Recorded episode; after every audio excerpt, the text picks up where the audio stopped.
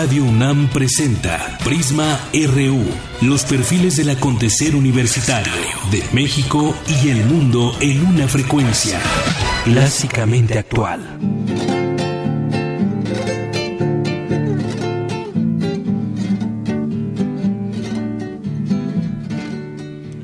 Un día yo pregunté, abuelo, ¿dónde está Dios? Un día yo pregunté, abuelo, ¿dónde está Dios? Mi abuelo se puso triste y nada me respondió.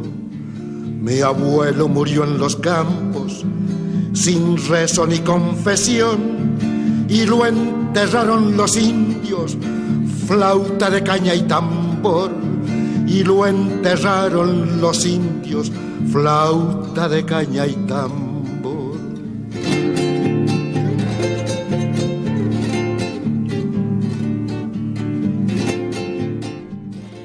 Muy buenas tardes. Gracias por acompañarnos, como todos los días, de lunes a viernes, aquí en Prisma RU a la una de la tarde. Esto que estamos escuchando de fondo es Atahualpa Yupanqui, eh, seudónimo de Héctor Roberto Chavero, que fue cantautor, guitarrista, poeta, escritor argentino y se le considera el más importante músico argentino de folclore. Y esto que escuchamos, esta canción se llama Preguntitas sobre Dios. murió en la mina sin doctor ni protección, color de sangre minera tiene el oro del patrón, color de sangre minera tiene el oro del patrón. Bien, así arrancamos hoy Prisma RU, donde le tendremos, como todos los días, información de nuestra universidad a través de nuestra sección de Campus RU. Estaremos también en la información cultural deportiva y ya hay una nueva constitución, una constitución para la Ciudad de México y sobre este tema le hemos preguntado a nuestro auditorio. Ojalá que usted también participe con nosotros. Le lanzamos esa pregunta, ¿cómo, eh, cómo piensa que le va a afectar para bien esta constitución que Hoy se aprueba, por ahí de las 2 de la mañana quedó aprobada. Faltan todavía algunos detalles, de esto platicaremos más adelante. En los temas internacionales, pues continúa, continúa el tema Trump y algunas cosas que queremos compartir con ustedes. Allá en, en, en Reino Unido se han eh, pues han firmado ya más de un millón de personas para que no vaya Donald Trump a invitación de Theresa May, la primer ministro de Gran Bretaña. Y bueno, pues ya platicaremos también sobre él, porque sin duda la movilización social eh, es, ha sido muy notoria y en este caso de esta visita, sobre todo también por los por los temas tan delicados que han que se han visto en los últimos en los últimos días y cómo también allá en este país pues se sienten afectados por declaraciones y acciones de Donald Trump. Esto y más hoy aquí en Prisma RU. Si sabe dónde está Dios por su casa no ha pasado tan importante señor. Por su casa no ha pasado tan importante señor.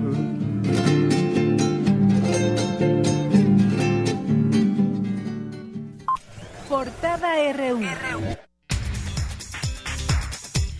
Y en nuestra portada universitaria de este día, martes 31 de enero de 2017, el último día, el último día de este primer mes del 2017, para hacer frente al nuevo gobierno de Estados Unidos, México debe diseñar una estrategia multidimensional, comprensiva, inteligente y audaz que marque prioridades.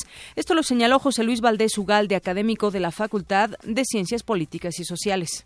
No tenemos en este momento ninguna certeza de cuáles sean los puntos concretos de la agenda. Lo mínimo que se le puede pedir es que nos dé una explicación muy clara de cuál va a ser la hoja de ruta. Porque si no nos da una explicación clara de la hoja de ruta, eso implica que, ¿dónde está en este momento la Cancillería operando proactivamente con China, con Alemania, con los aliados latinoamericanos, con los aliados asiáticos, para plantear una plataforma diversificadora en las relaciones con el exterior, en el intercambio científico y tecnológico para poder incrementar el potencial de nuestros insumos científicos y tecnológicos. No hay nada, y eso hay que decirlo con toda claridad. El gobierno mexicano no nos ha propuesto un plan comprensivo de acción frente a Trump.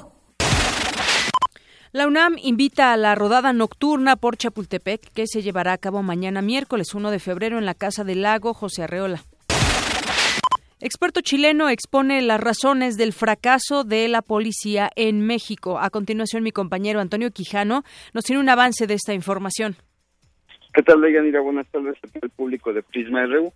Así es, Francisco Tudela, dijo que el papel de la sociedad es determinante para acabar con la corrupción en la policía. En estos momentos, más información.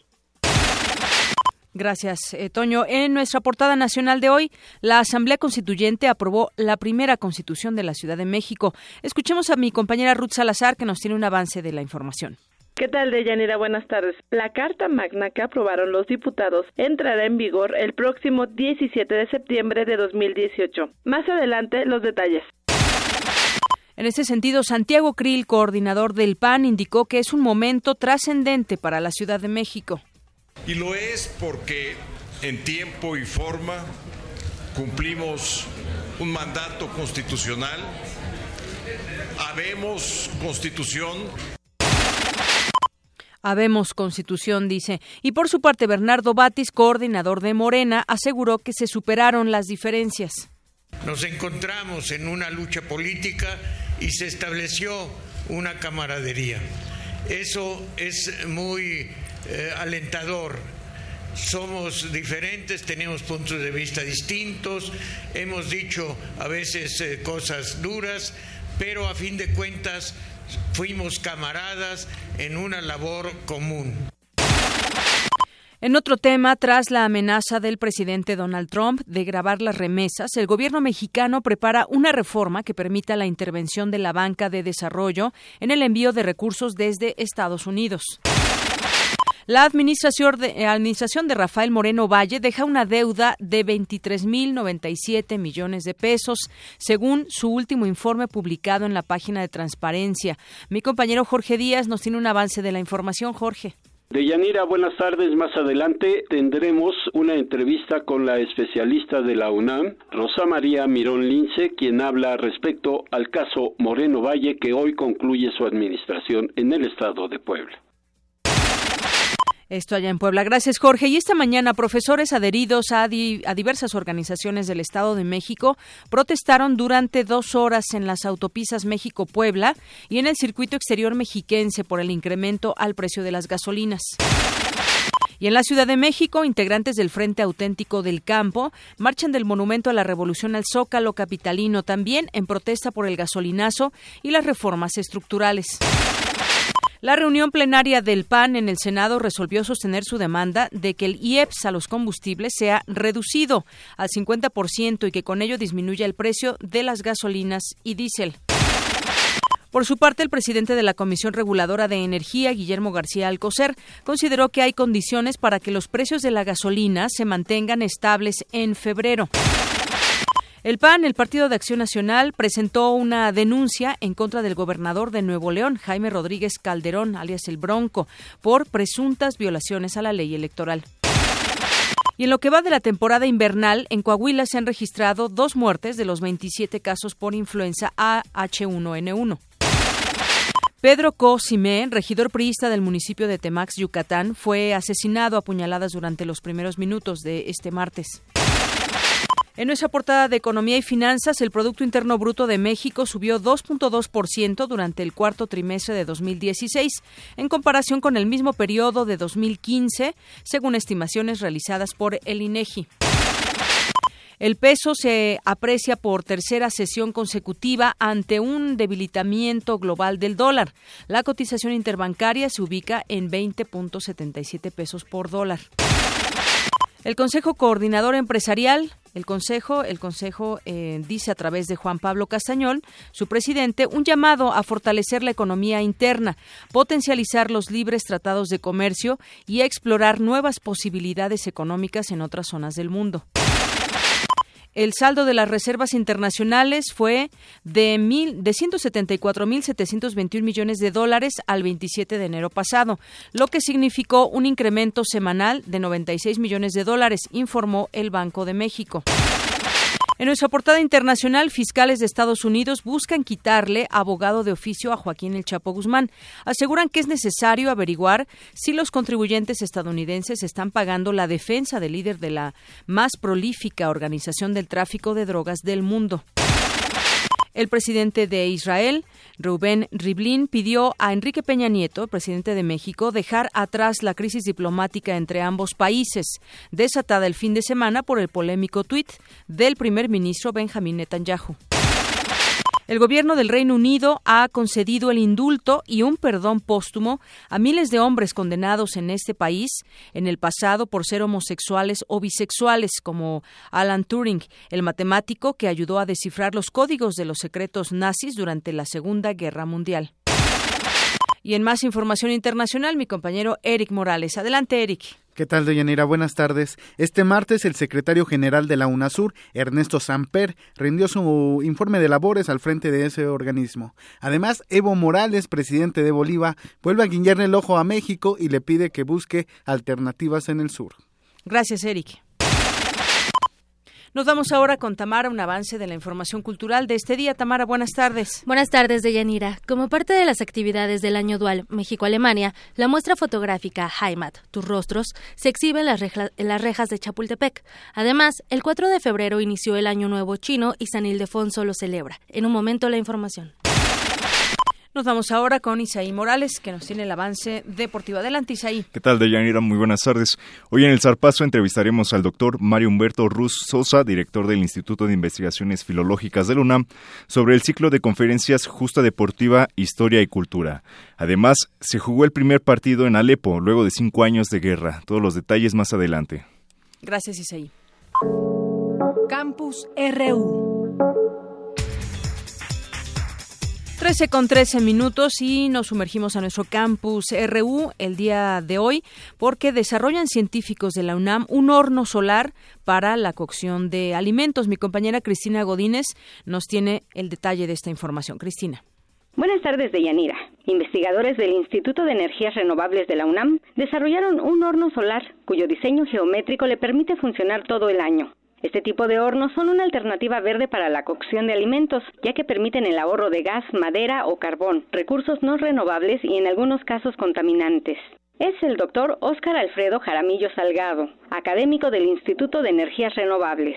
Nuestra contribución en esto es tratar de que tuviéramos un horno lo suficientemente versátil para la región en la que se encuentra México y destinado a familias del orden de 6 a 8 integrantes, pensando en la comida típica mexicana que se realiza en lugares, pues comunidades rurales o alejadas donde no se tiene la facilidad de tener gas para la cocción de los alimentos. Ahí lo importante es el diseño novedoso de la caja, se llama horno de caja. ¿Por qué? Porque las paredes están formadas con material, en este caso podría ser aluminio, podría ser acero, que es doblado de tal suerte de que la geometría crea una cavidad lo suficientemente grande para albergar olla y esta misma geometría funciona como las bases en las que vamos a apoyar el horno. El experto en energía solar y eólica explica que su diseño geométrico permite captar de mejor manera la radiación solar. Aquí lo novedoso del diseño es la colocación de unos espejos reflectores que ayudan a mejorar su eficiencia y la geometría propia del horno que permiten una correcta orientación del mismo a lo largo del año. De tal suerte que cuando integramos la parte de los reflectores con la misma cavidad, creamos una estructura lo suficientemente rígida para que sea soportada por ella misma y creamos un dispositivo integral que permite llevar a cabo la cocción de alimentos. El diseño también es importante resaltar que está pensado para que el usuario tenga la menor interacción con él de tal suerte de que requiera la menor manipulación del horno a lo largo del día y prácticamente se deja en una sola posición por periodos hasta de uno o dos meses dependiendo de la época del año. Y a lo largo del año tendríamos simplemente cuatro posiciones preferenciales para el horno y va a operar perfectamente bien. El horno solar cuenta con una patente otorgada por el Instituto Mexicano de la Propiedad Industrial. El investigador comenta que ya trabajan en una segunda versión que cuenta con un respaldo eléctrico. Deyanira, este es mi reporte. Buenas tardes. Gracias, Cristina. Muy buenas tardes. Nos vamos ahora con mi compañera Virginia Sánchez, la doctora en Filosofía de Derecho, Amalia Amaya, y académica del Instituto de Investigaciones Filosóficas de la UNAM, obtuvo la beca Newton Mobility Grants, con la que durante un año trabajará en su investigación sobre las virtudes, emociones e imaginación en el razonamiento, en el razonamiento jurídico. Adelante, Vicky. Buenas tardes. ¿Qué tal, Deyanira y auditorio de Prisma RU? La igualdad, la libertad y la fraternidad son las tres dimensiones esenciales para hablar de una sociedad justa. Así lo señaló Amalia Amayo Navarro, doctora en Filosofía del Derecho y académica del Instituto de Investigaciones Filosóficas de la UNAM, quien obtuvo la beca de movilidad Newton Mobility Grants que otorga la Royal Society de Londres, una de las sociedades científicas más antiguas del mundo. Con este estímulo, la académica trabajará durante un año en su investigación Las virtudes, emociones e imaginación en el razonamiento jurídico. El objetivo del proyecto en el que estoy embarcada con el doctor Maximilian del Mar lo que trata es de ofrecer una visión más amplia del tipo de razonamiento en el que tienen que embarcarse los jueces cuando tratan de tomar decisiones acerca de los casos que se les presentan. Y la idea fundamental es reivindicar la necesidad de que los jueces ejerzan capacidades de imaginación, que eh, tengan unas disposiciones emocionales cultivadas y que las pongan al servicio pues, de, de la justicia, en este caso, rendir veredictos que tomen en cuenta no solamente disposiciones cognitivas, sino también disposiciones emocionales. Y la idea de base es que esta persona que tiene estas capacidades imaginativas y que tiene estas habilidades emocionales también, es la persona que tiene las virtudes judiciales, aquellos rasgos de, carácter que hace que los jueces sean, eh, en último término, buenos jueces. De esta forma, Amaya espera contribuir al fortalecimiento de las relaciones institucionales entre la UNAM y la Universidad Queen Mary de Londres, con la cual se comparte la beca, además de consolidar el proyecto de investigación acerca del papel que juegan las virtudes, las emociones y la imaginación en el ámbito del derecho, para que esto permee ampliamente en la cultura jurídica y no se quede en la academia.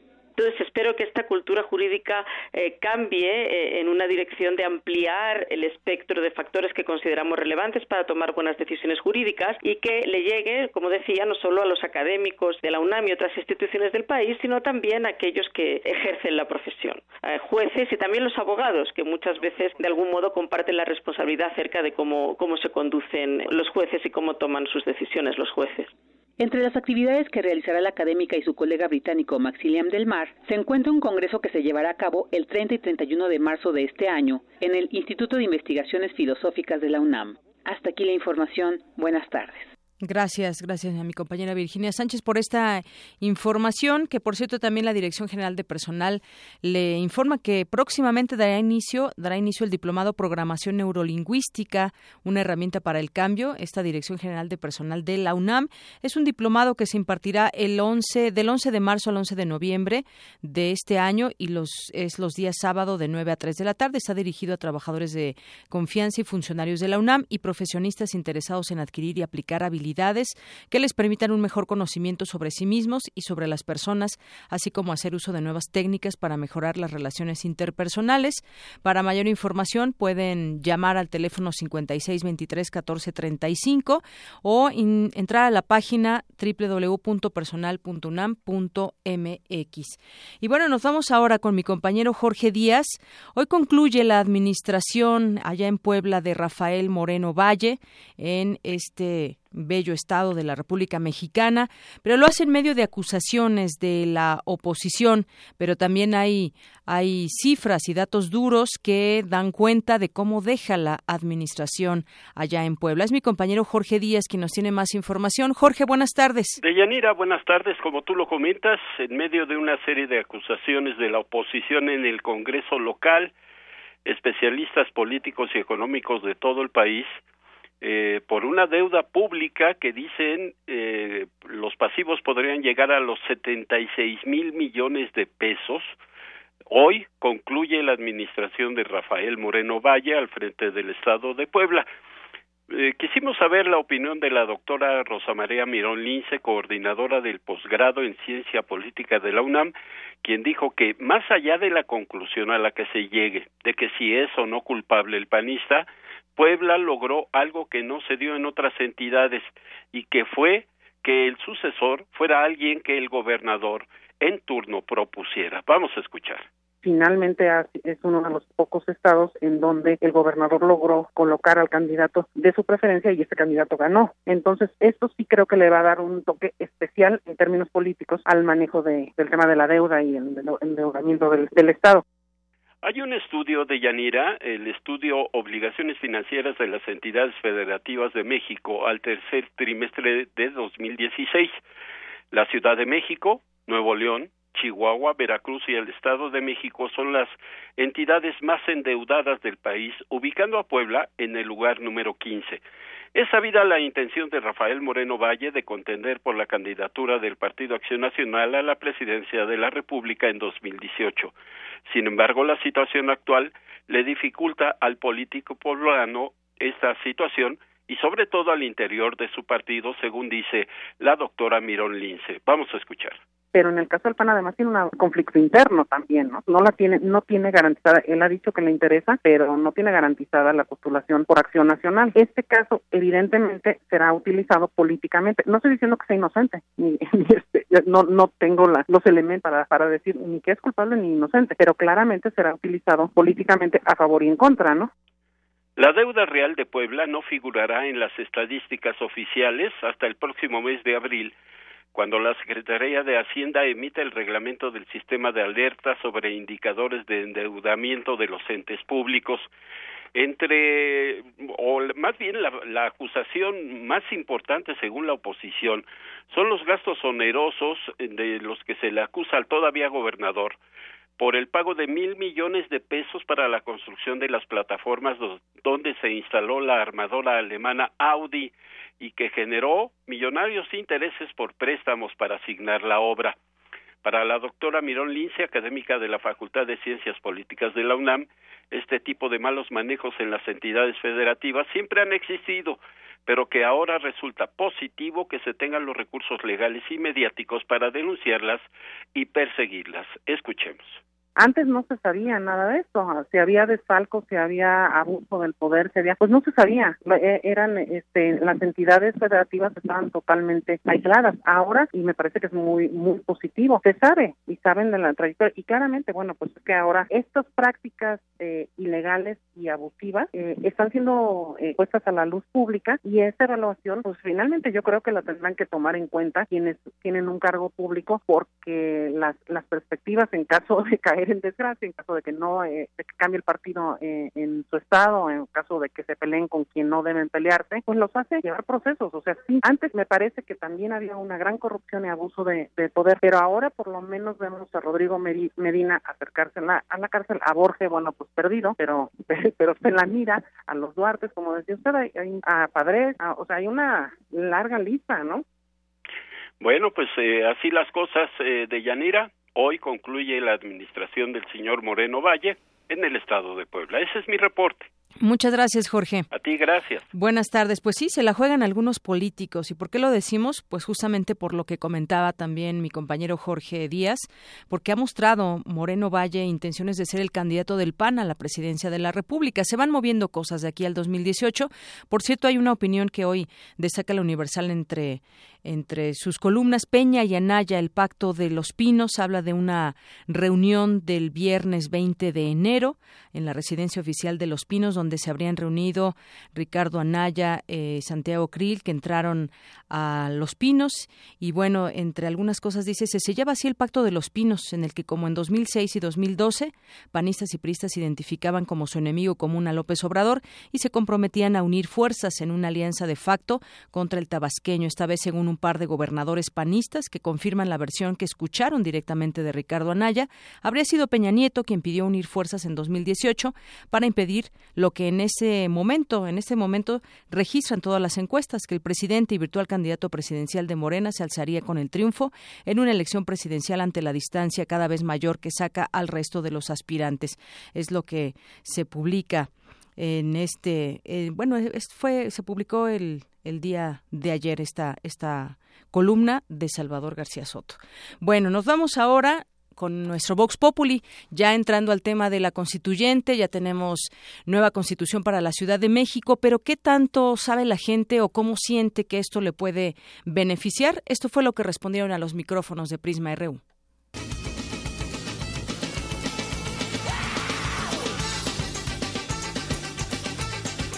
Pues que creo que no, no, no estoy muy de acuerdo en unos puntos, pero sí, porque a la larga al trabajador del gobierno le va a afectar hay cuestiones, artículos que sí salieron bien, que están bien, pero hay otros que para el trabajador del gobierno sí, sí le va a afectar. Realmente no me he informado mucho en política, pero en lo que a mí concierne los cambios que se han visto en este sexenio, la verdad no tiene ningún futuro. Pues lo único que nos queda a nosotros como ciudadanos pues es informarnos, que es lo que a mí me ha estado fallando. Pues empezar a enterarnos bien eh, de qué tratan nuestras leyes, ¿no? Inclusive entre, entre líneas, porque hay veces en que antes nos protegían y ahora ya no. Pienso que debe de evolucionar, ¿no? La, la ciudad crece, todo es un desarrollo y pienso que es para bien, no, no creo que sea para algo para malo. Yo no sé nada de eso.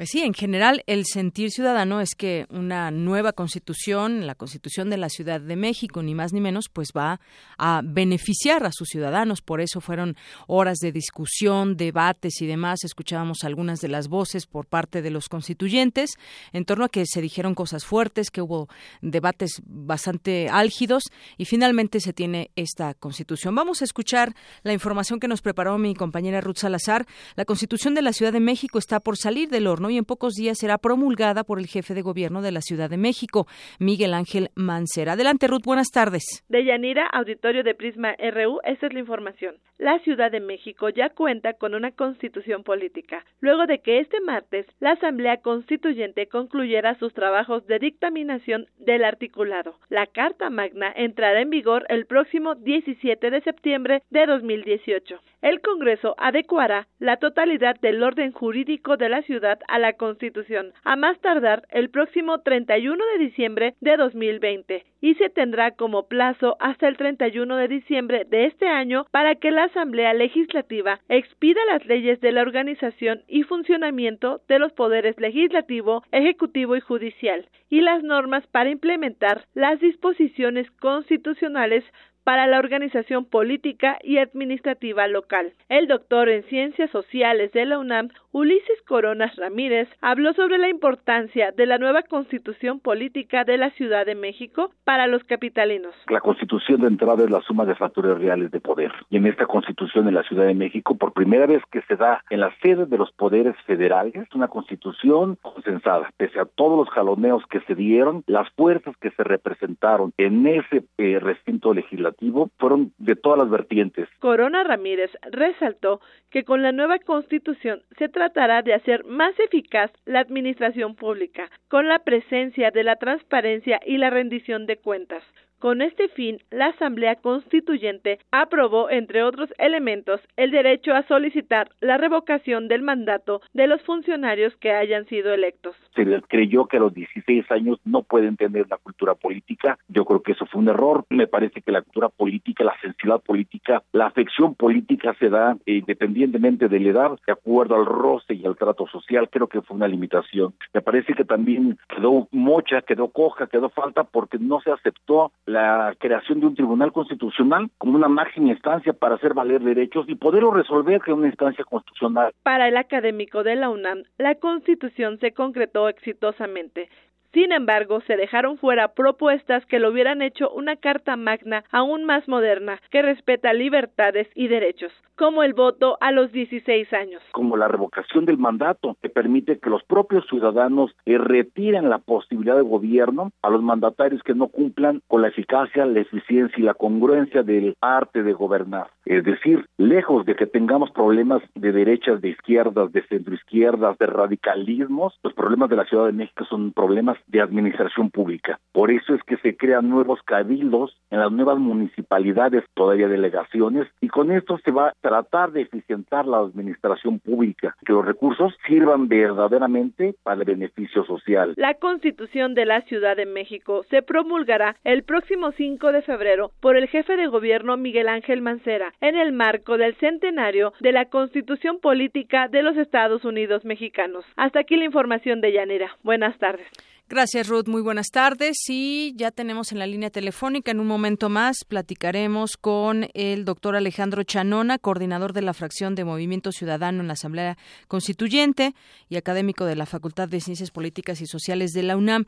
Ya eh, se publica en muchos medios en, em, aquí en México. Habemos Constitución, un día histórico y pues eh, quienes lo estamos viviendo de cerca ya tendremos oportunidad de, de platicar sobre este día que hoy es importante y bueno, falta todavía la promulgación, pero pues todo el proceso que hubo también para la aprobación de esta, de esta constitución. Bueno, como les decía, ya tenemos en la línea telefónica al doctor Alejandro Chanona, coordinador de la fracción de Movimiento Ciudadano en la Asamblea Constituyente y es además académico de Ciencias Políticas de la UNAM. ¿Qué tal, doctor? Buenas tardes. Buenas tardes, Yanira.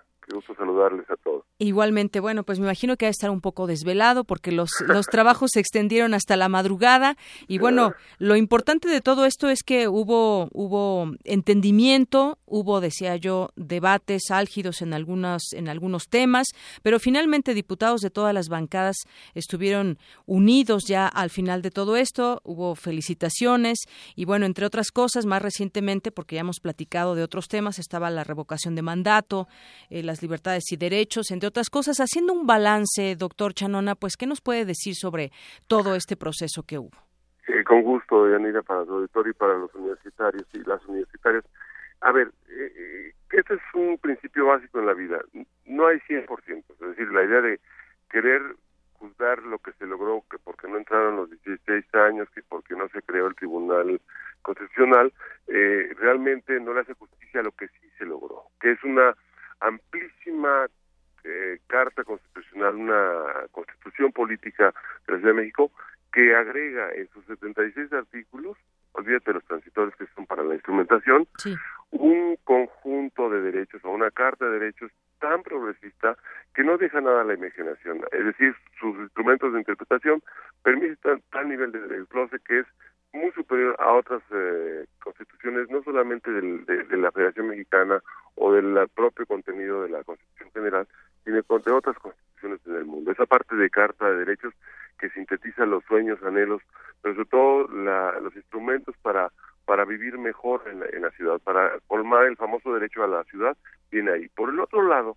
en el rediseño de, de las, del régimen de gobierno, hay algo que es fundamental hay una redistribución del poder entre el jefe de gobierno y las alcaldías, donde transversalmente hay mecanismos de un, una réplica del sistema, de un sistema ciudadano y capitalino de anticorrupción, es decir, va a haber mecanismos muy importantes y algunas cosas que creo que son de fondo para el sentimiento general del habitante eh, de la Ciudad de México.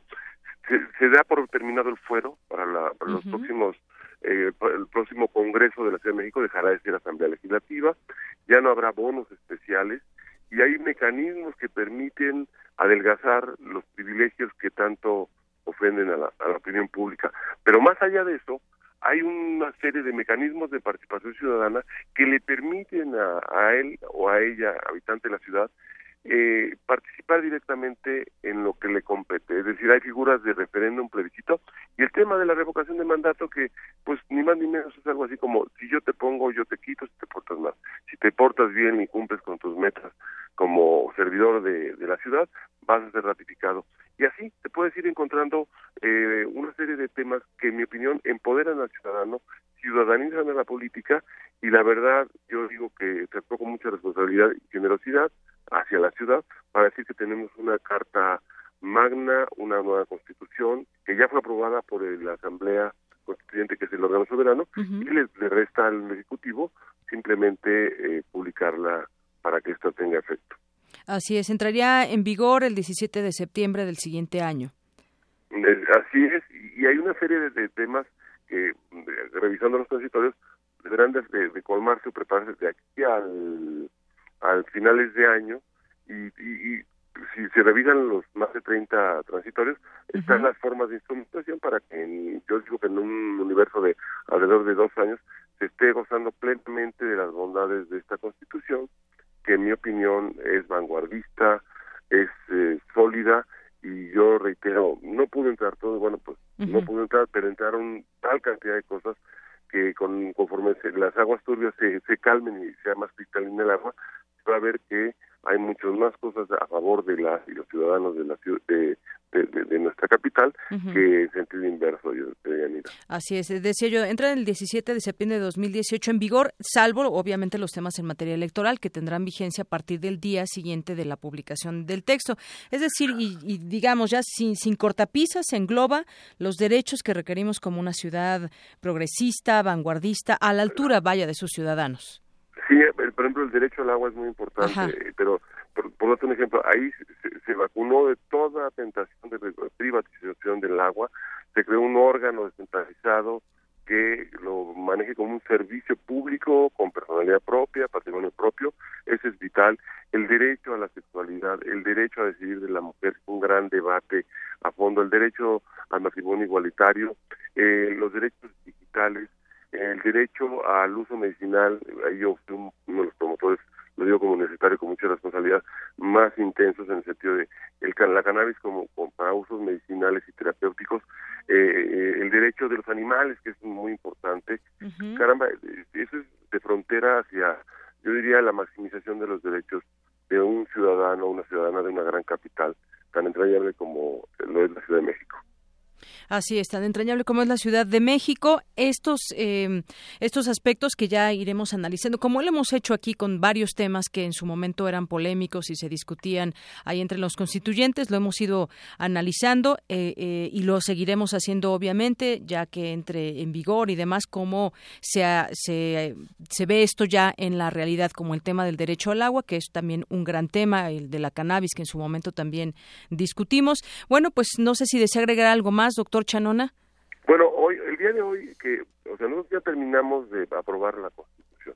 Se está, se está armonizando, está trabajando desde la comisión respectiva para que eh, de forma no haya problemas y por qué no visualizar eh, en, el mare alguna cosa de fondo que espero no sea mayor, para que en las próximas horas iniciemos en, en, en un rato más la, yo diría, la sesión de clausura mensajes de los coordinadores parlamentarios eh, sobre este tema. Yo quisiera señalar, que para mí fue muy honroso que me haya invitado el doctor Miguel Ángel Mancera, el jefe de gobierno como universitario, a ser uno de los designados para participar en las 100 diputadas y diputados y decirte que, bueno, eh, espero que hayamos cumplido con la misión. Lo, más importante es que, que sea entendible, que todos los derechos sean entendibles, que sean cercanos a la ciudadanía y que muy pronto vean que está afectando su vida a favor de las y los ciudadanos de, esta gran capital de Así es, eso es lo más importante. Pues muchas gracias, doctor Alejandro Chanona, por esta plática aquí en Prisma RU de Radio UNAM. Gracias a ti.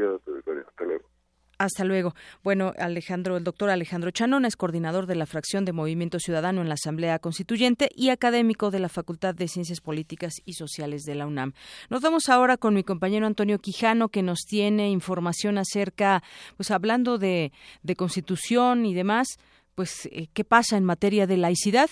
Antonio Quijano nos cuenta. Adelante, Toño. Buenas tardes. ¿Qué tal, Deyanira? Buenas tardes a ti al público de Prisma RU. En materia de laicidad, México no necesita una nueva constitución, sino cumplir la que se tiene actualmente, afirmó el doctor Pedro Salazar Ugarte, director del Instituto de Investigaciones Jurídicas de la UNAM, en la mesa Estado laico minorías, derechos humanos y garantías de protección, en el marco del coloquio México necesita o no de una nueva constitución, el experto señaló que en 1917 la laicidad respondía a una problemática distinta a la que se vive hoy. Por ello dijo que los ajustes a la Carta Magna en este ámbito son adecuados, pues actualmente la laicidad debe lidiar con la pluralidad religiosa. La laicidad puede definirse de muchas maneras, pero una de ellas es aquel estado en el que ninguna creencia, religiosa o no, es discriminada y tampoco en el que ninguna iglesia es privilegiada. Y en ese sentido, este conjunto de disposiciones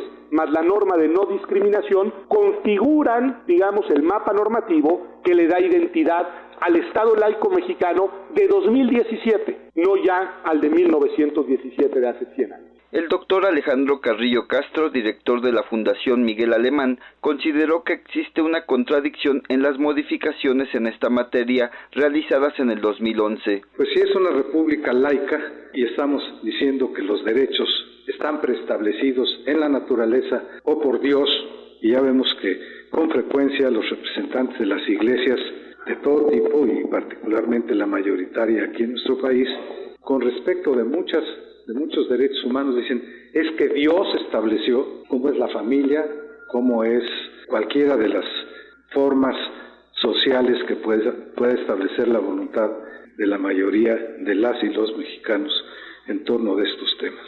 Ahí creo yo que hay una eh, contradicción. Los trabajos de este coloquio, organizado por la Coordinación de Humanidades, se realizaron en el Instituto de Investigaciones Filológicas de la UNAM. De Yanira, hasta aquí mi reporte. Buenas tardes. Gracias, Toño. Muy buenas tardes. Y bueno, en otras cosas, en otros temas, hoy marchan campesinos contra el gasolinazo. Integrantes del Frente Auténtico del Campo marchan del Monumento a la Revolución el Zócalo Capitalino contra el gasolinazo y las reformas estructurales. Debido a esta movilización fueron cerradas a la circulación las avenidas de la República y Juárez. Se estima que son alrededor de siete mil personas. Estos campesinos pertenecen a la Unión Nacional de Trabajadores Agrícolas, Central Independiente de Obreros Agrícolas y Campesinos, la coalición de organizaciones democráticas urbanas y campesinas y del Movimiento Social por la Tierra. Los contingentes están conformados por campesinos provenientes de Guerrero, de Chihuahua, Chiapas, Durango, Zacatecas, San Luis Potosí, Yucatán, Quintana Roo, Nuevo León, Oaxaca, Sinaloa, así como Veracruz, Tabasco, Campeche y Sonora. Ellos protestan contra el aumento del precio de los combustibles, las reformas estructurales y en demanda de una política social que incorpore a la población al desarrollo. Y bueno, pues también, también quienes están uniendo en contra del gasolinazo son, eh, pues hablaron los líderes del PRI, del PAN y del PRD. Efectivamente, también del PRI hablaron sobre este aspecto. Y bueno, vamos a, en un momento ya, eh, a enlazarnos con... Eh, esta conferencia de medios que se está llevando a cabo de la Consejería Jurídica de la Presidencia y están hablando de la defensa de la ciudadanía, de las audiencias de... Bueno, vamos a escuchar lo que dice otorgó al Instituto Federal de Telecomunicaciones la facultad de regular los derechos de las audiencias. La Constitución, en su artículo 28, establece que corresponde al Instituto Federal de Telecomunicaciones emitir disposiciones de carácter general siempre y cuando sean exclusivamente para referirse a la función regulatoria del instituto en los sectores de la radiodifusión y las telecomunicaciones. Es decir, la Constitución no le otorga al Instituto Federal de Telecomunicaciones atribución para regular los derechos de las audiencias. Los derechos de las audiencias, en términos del artículo sexto de nuestra Constitución, son parte del derecho humano a la información y por ende cualquier regulación debe estar prevista en la ley y en caso de requerirse ser detallada, precisada o proveer algo en la esfera administrativa sería una competencia del presidente de la República mediante el reglamento respectivo.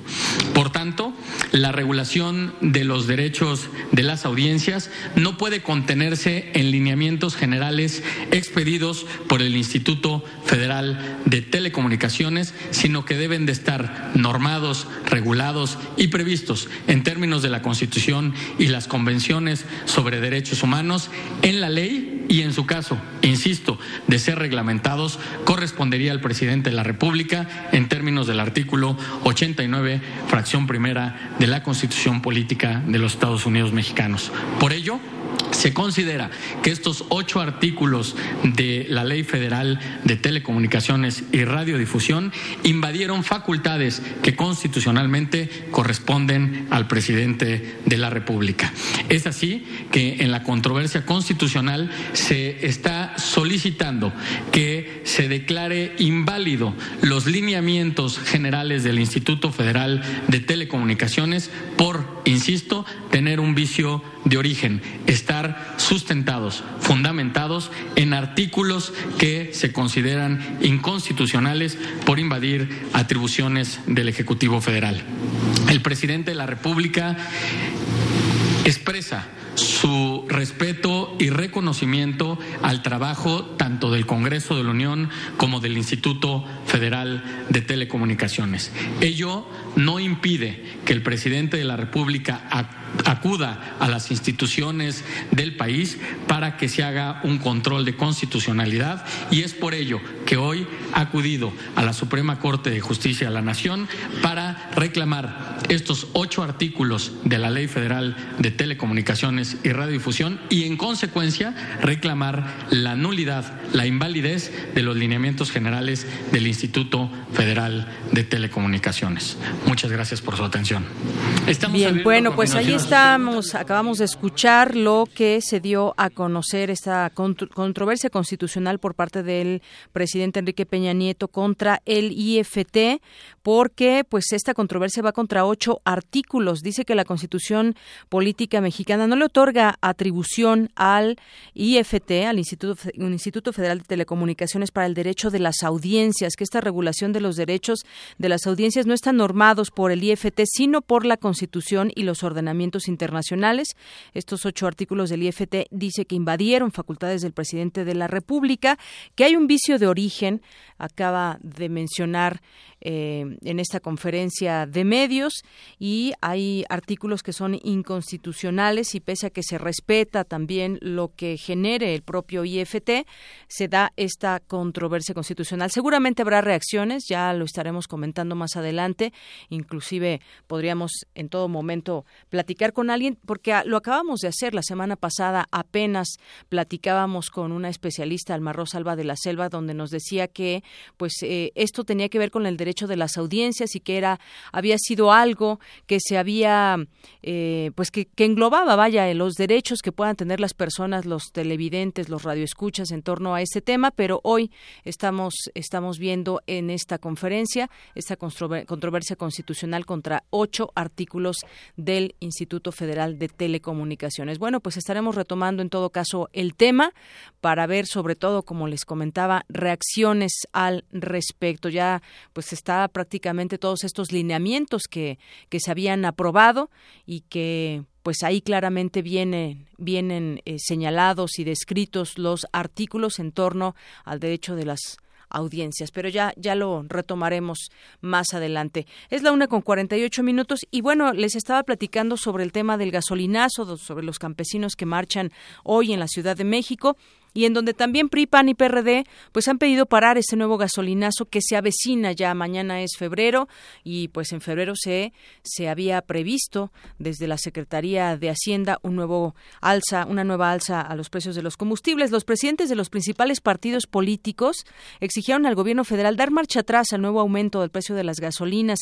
Lo que dijo el del PRI, el presidente nacional del PRI, Enrique Ochoa Reza, dijo, lo que exigimos como partido es que el gobierno lleve a cabo todas las medidas a su alcance para que en corresponsabilidad presupuestaria se evite un cambio al precio de los combustibles en el mes de febrero y se proteja a través de todas las medidas públicas, técnicas posibles, con responsabilidad la economía familiar de todos los mexicanos, sobre todo quienes menos tienen. Eso es lo que dijo el dirigente del PRI. Y bueno, el presidente nacional del PAN, Ricardo Anaya, insistió en la urgente necesidad de que el gobierno desista del gasolinazo de febrero, ya que significa un duro golpe a la economía familiar y solicita al Ejecutivo ser más sensible ante la situación que viven los mexicanos. Por su parte, la dirigente del PRD, Alejandra Barrales dijo que este partido seguirá defendiendo a los mexicanos contra el incremento a las gasolinas. Miguel Ángel Mancera se suma y reitera el llamado al presidente Peña Nieto para que se evite a toda costa el incremento a los precios de los combustibles anunciado para este mes de febrero. Dijo que no es un momento adecuado para realizar este incremento. Pero también los empresarios no quieren otro gasolinazo. Juan Pablo Castañón, presidente del Consejo Coordinador Empresarial, hizo un llamado a la Secretaría de Hacienda y Crédito Público para que postergue, postergue un nuevo incremento a las gasolinas que podría anunciarse hasta hacia finales de esta semana. Hacienda, por su parte, pues está revisando los próximos precios de las gasolinas que se anunciarán el viernes 3 de febrero y que entrarán en vigor el sábado 4 en los que se pretende que tengan el menor impacto para el consumidor, dicen, al tiempo que sigue contemplando estímulos fiscales, que hay volatilidad, tipo de cambio y están buscando encontrar un equilibrio. Así que eso es lo que sucede en el tema del gasolinazo. Voces que dicen firmes, no debe haber otro alza en los combustibles en el mes de febrero. Prisma RU. Queremos conocer tu opinión. Síguenos en Twitter como arroba PrismaRU. Arte y cultura. Hola Deyanira, ¿cómo estás? ¿Qué tal, Tamara? Bienvenida. Gracias. espacio. Buenas tardes. Deyanira, el sábado pasado inició el Año Nuevo Chino, también conocido como la fiesta de la primavera, con relación al término del invierno. De acuerdo con el calendario tradicional chino, este año número 4715 corresponde al año del gallo de fuego rojo. ¿Sabes por qué, Deyanira? Explícanos. Muy bien. El horóscopo chino está formado por ciclos de 12 años. A cada uno le corresponde un animal. El gallo es el décimo, seguido del perro. Vaya, 2018 será el año del perro. Y cada ciclo está gobernado por uno de cinco elementos: tierra, metal, agua, madera y fuego. El gallo del fuego se repite una vez cada 60 años y se considera como exitoso y sobrio. Confianza, trabajo, ingenio, valor y talento son algunas de las principales cualidades exhibidas por el gallo. Así que estos eh, aniversarios son de, de una mezcla de rectitud y justicia, prosperidad y eficacia logística. Por eso muchos dicen que, que este año es su año. Ah, ¿Y has ido alguna vez a esta entrada ahí en el barrio chino, por sí, ejemplo? Sí, hay múltiples actividades. De hecho, para compartir este festival de gran importancia para los chinos, eh, pues sí, se han organizado diversas actividades culturales donde participan la Embajada China, el Centro Cultural de China en México, el Gobierno de la Ciudad de México, el Museo Nacional de las Culturas del Mundo, el Instituto Confucio de la UNAM y el antiguo Colegio de San Ildefonso. En diversas emisiones hemos comentado que bueno, estos dos últimos recintos, sobre todo San Ildefonso, expone obras maestras del Museo Nacional de Arte de China y el Instituto Confucio imparte, bueno, en este instituto se imparten múltiples talleres. Por ejemplo, en el ámbito gastronómico eh, se imparte un taller de cómo preparar ravioles chinos, también de pintura tradicional china y la ceremonia del té, así como la elaboración de papel picado.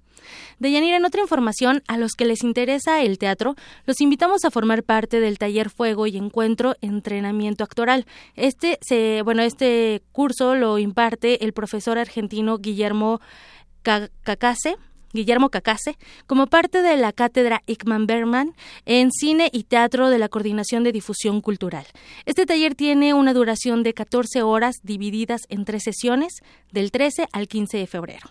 Para mayor información pueden escribir al correo ficunam, f i c unam arroba ficunam.org o llamar a los teléfonos 5622-6217 y 5622-7015 en un horario de 10 de la mañana a 2 de la tarde. Y bueno, para finalizar esta sección, hoy recordamos el aniversario luctuoso del poeta Rubén Bonifaz Nuño.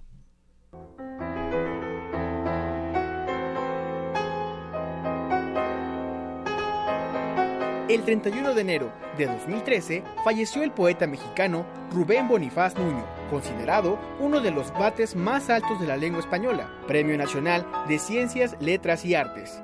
Entre sus obras destacan El Templo de su Cuerpo y El Manto y la Corona.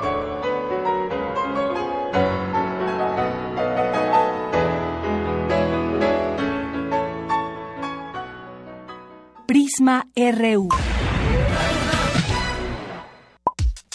Para nosotros, tu opinión es muy importante. Síguenos en Facebook como Prisma RU. Zarpazo RU. Vámonos a los deportes, ya está aquí con nosotros Isaí Morales. ¿Qué tal Isaí? ¿Cómo estás, Deyanira? Muy buenas tardes a todos los que nos escuchan. Pues empezamos con esta información deportiva. El equipo representativo de Lima Lama de la UNAM regresó con un gran resultado del Campeonato Nacional de la especialidad Tlatoani Cuauhtémoc, que se celebró en Irapuato, Guanajuato, al conseguir, al conseguir 21 medallas, 12 oros, 5 platas y 4 bronces. Gabriela Jiménez, presidenta de la asociación de esta disciplina en la UNAM, señaló que a pesar de que se practica desde el año 2012, o sea, hace muy poquito, el representativo ha tenido buenos resultados en la competencia e incluso muchos de sus integrantes han sido, considerados para la selección mexicana. Pues ahí tenemos más información deportiva de, de la UNAM que siguen dando excelentes resultados. Y por otra información, Alepo, una de las ciudades más devastadas por el conflicto en Siria, albergó su primer partido oficial de fútbol tras cinco años de guerra. Miles de aficionados llenaron las tribunas del estadio Riyadh al-Shabaab para ver rodar el balón en la victoria de Al-Ittihad, dos goles uno contra el Al-Urriya. Firas Al-Ahmad, jugador del Al-Urriya, dijo sentirse emocionado de poder jugar de nuevo en su ciudad. Escuchemos. Hemos dado por muchas dificultades para llegar hasta aquí. Tenemos derecho a jugar en Alepo. Aquí jugamos mejor. En nuestra cancha, con el apoyo de nuestros seguidores, rendimos mejor. Queremos dejar el nombre de Alepo bien en alto. Bueno, ahí acabamos de escuchar al jugador. El derby capitalino se disputó después de que las fuerzas del gobierno retomaran el control de la ciudad, luego de lanzar una gran ofensiva militar en diciembre pasado. Y bueno, en el estadio la verdad es que se veían todavía eh, pues eh, digamos el reflejo de lo que fue la guerra, un poco destruido, con todavía impactos de bomba, un poco triste ahí en el, Así es, el estadio, pero algo que hay que este pues sí destacar es que la gente estaba muy alegre de ver nuevamente un partido y olvidar tanta guerra. Así es, el fútbol como une y ha hecho que muchos niños y jóvenes vean así, que, que vaya, que sea como su escape ante toda ante toda la guerra que ven y la destrucción que ven todos los días. Esas imágenes que hemos visto de lo que significa la guerra en las familias, en los niños, en los jóvenes, yo creo que este es un aliciente bastante positivo allá en, en este, en este lugar. y vemos cómo el deporte pues puede ir curando algunas heridas, ¿no? Que deja lamentablemente a veces los conflictos armados. Así es. De Yanira, pues esta es la información. Nos escuchamos en una hora. Claro que sí, Saí, gracias. Muchas gracias.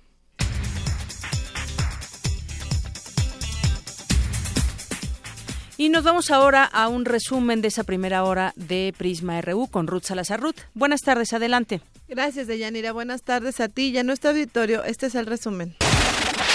En entrevista para Prisma RU, el doctor Alejandro Chanona, coordinador de la fracción de Movimiento Ciudadano en la Asamblea Constituyente, destacó que con la nueva constitución política de la Ciudad de México se avanzó considerablemente en el respeto a los derechos y libertades de los capitalinos para mí fue muy honroso que me haya invitado el doctor Miguel Ángel Mancera, el jefe de gobierno como universitario, a ser uno de los designados para participar en las 100 diputadas y diputados y decirte que, bueno, eh, espero que hayamos cumplido con la misión. Lo, más importante es que, que sea entendible, que todos los derechos sean entendibles, que sean cercanos a la ciudadanía y que, muy pronto vean que está afectando su vida a favor de las y los ciudadanos de esta gran capital.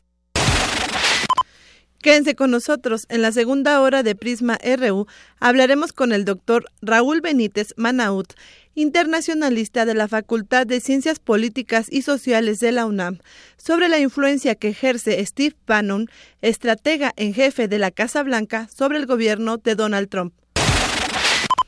Hasta aquí el resumen de Yanira. Buenas tardes. Gracias, Ruth. Muy buenas tardes. Vamos en ese momento a hacer una pausa y regresamos con más información aquí en Prisma RU. No le cambie. Queremos conocer tu opinión. Síguenos en Twitter como arroba PrismaRU. Prisma RU. Un programa con visión universitaria para el mundo.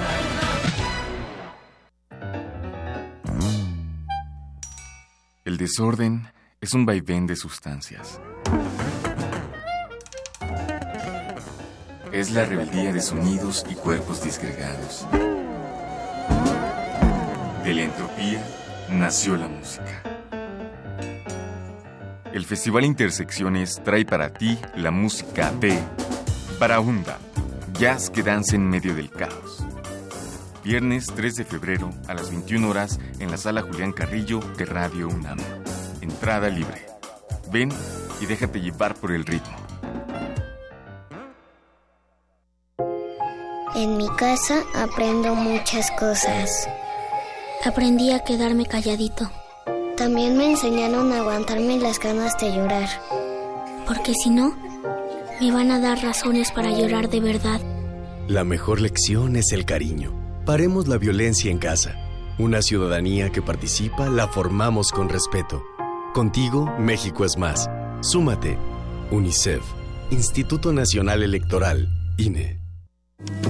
Náhuatl, Mixteco, Maya, Celtal, Tzotzil, Zapoteco, Otomí. Las lenguas originarias de México reunidas en un espacio de interculturalidad. Calme Cali. Calme Cali. Acompáñanos a conocer las diferentes culturas indígenas de nuestro país en voz de sus hablantes. Todos los jueves a las 10 de la mañana. Retransmisión domingo 15:30 horas. Por el 96.1 de FM. Radio UNAM. Está abierto el tercer concurso nacional de fotografía, Los Derechos Humanos, en el que pueden participar fotoperiodistas, documentalistas, fotógrafos y público interesado en la fotografía y en el tema. En el certamen podrán participar todos los residentes del país, quienes deberán enviar sus trabajos antes del 11 de febrero de 2017. Los tres primeros lugares recibirán 100 mil, 60 mil y 40 mil pesos respectivamente. Las bases del concurso se pueden consultar en www.cuartoscuro.com diagonal derechos humanos. En un mundo desigual e intolerante, ¿cuál es la línea que nos separa del otro?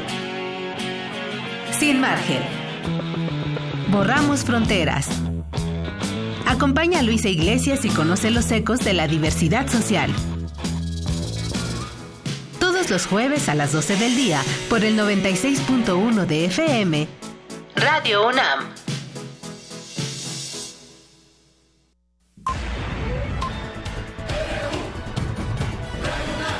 Prisma RU. Con Deyanira Morán. Para nosotros, tu opinión es muy importante. Síguenos en Facebook como Prisma RU. Continuamos y queremos mandar saludos como todos los días a quienes nos escuchan y nos y hacen contacto con nosotros a través de redes sociales, como Francisco Flores, Gustavo Urrutia, entre algunos nuevos seguidores está Isi, Claudia Ortiz, Benny Temkin, Jorge Valdés, también saludos a Ike Tecuani, a Megan Navi, muchas gracias por sintonizarnos y mandarnos mensajes a través de esta vía.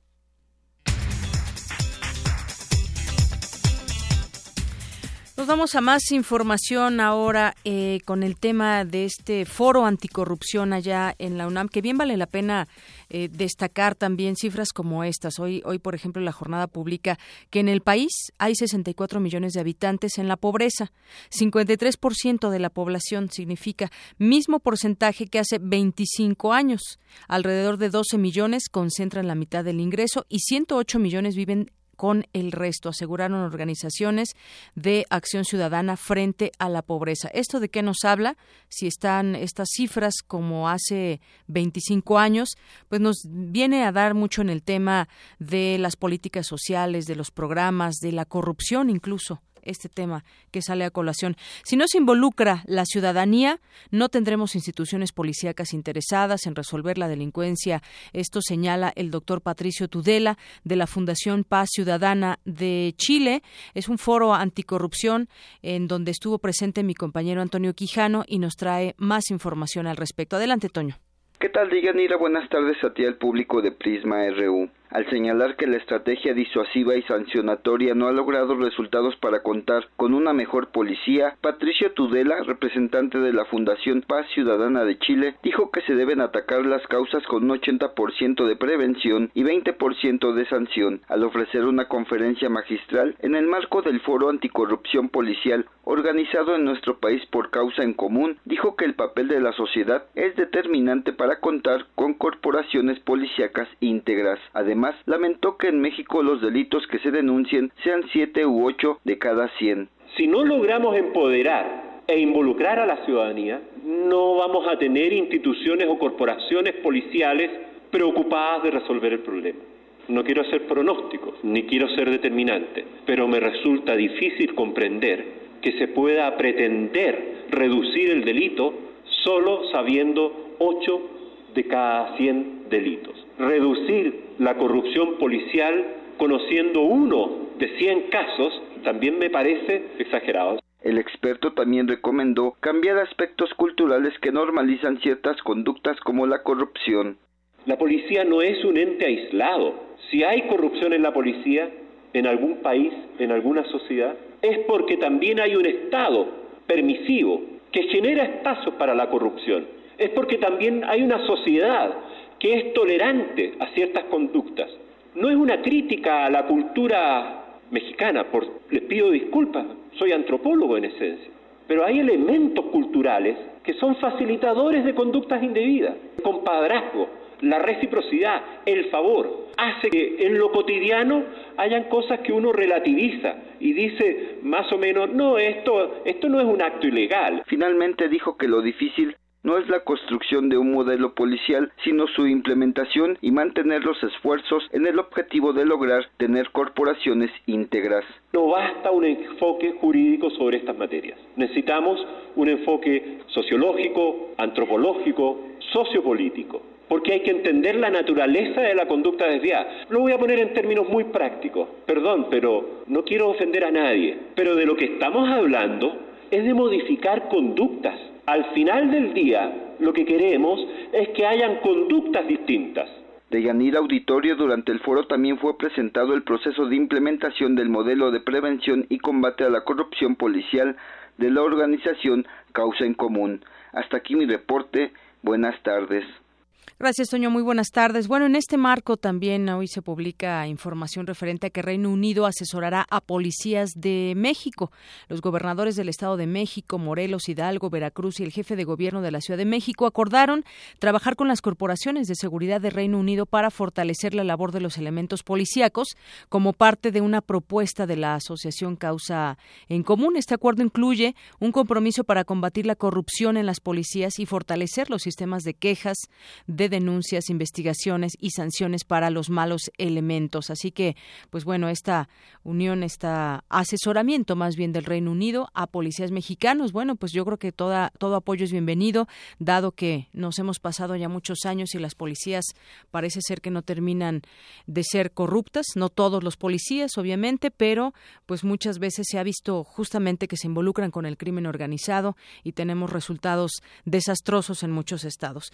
Vamos ahora con mi compañera Dulce García porque nos tiene información acerca de una conferencia que se llevó a cabo el día de hoy sobre el artículo 27 constitucional. Cuéntanos, Dulce, muy buenas tardes. ¿Qué tal, Deyanira? Muy buenas tardes a ti y al auditorio de Prisma RU. Durante el coloquio universitario Miradas y revisión del artículo 27 constitucional, propiedad y conservación del medio ambiente, el doctor Ignacio Sosa Álvarez, académico de la Facultad de Filosofía y Letras de la UNAM, dijo que hoy que se habla tanto de la necesidad de que los mexicanos actuemos como un solo cuerpo, debemos preguntarnos si esa unidad debe estar basada en la defensa del individualismo posesivo o en la defensa de la preeminencia de la propiedad nacional después apareció el hombre más rico del país y uno de los cuatro más ricos de la tierra diciendo, es necesario que nos unamos.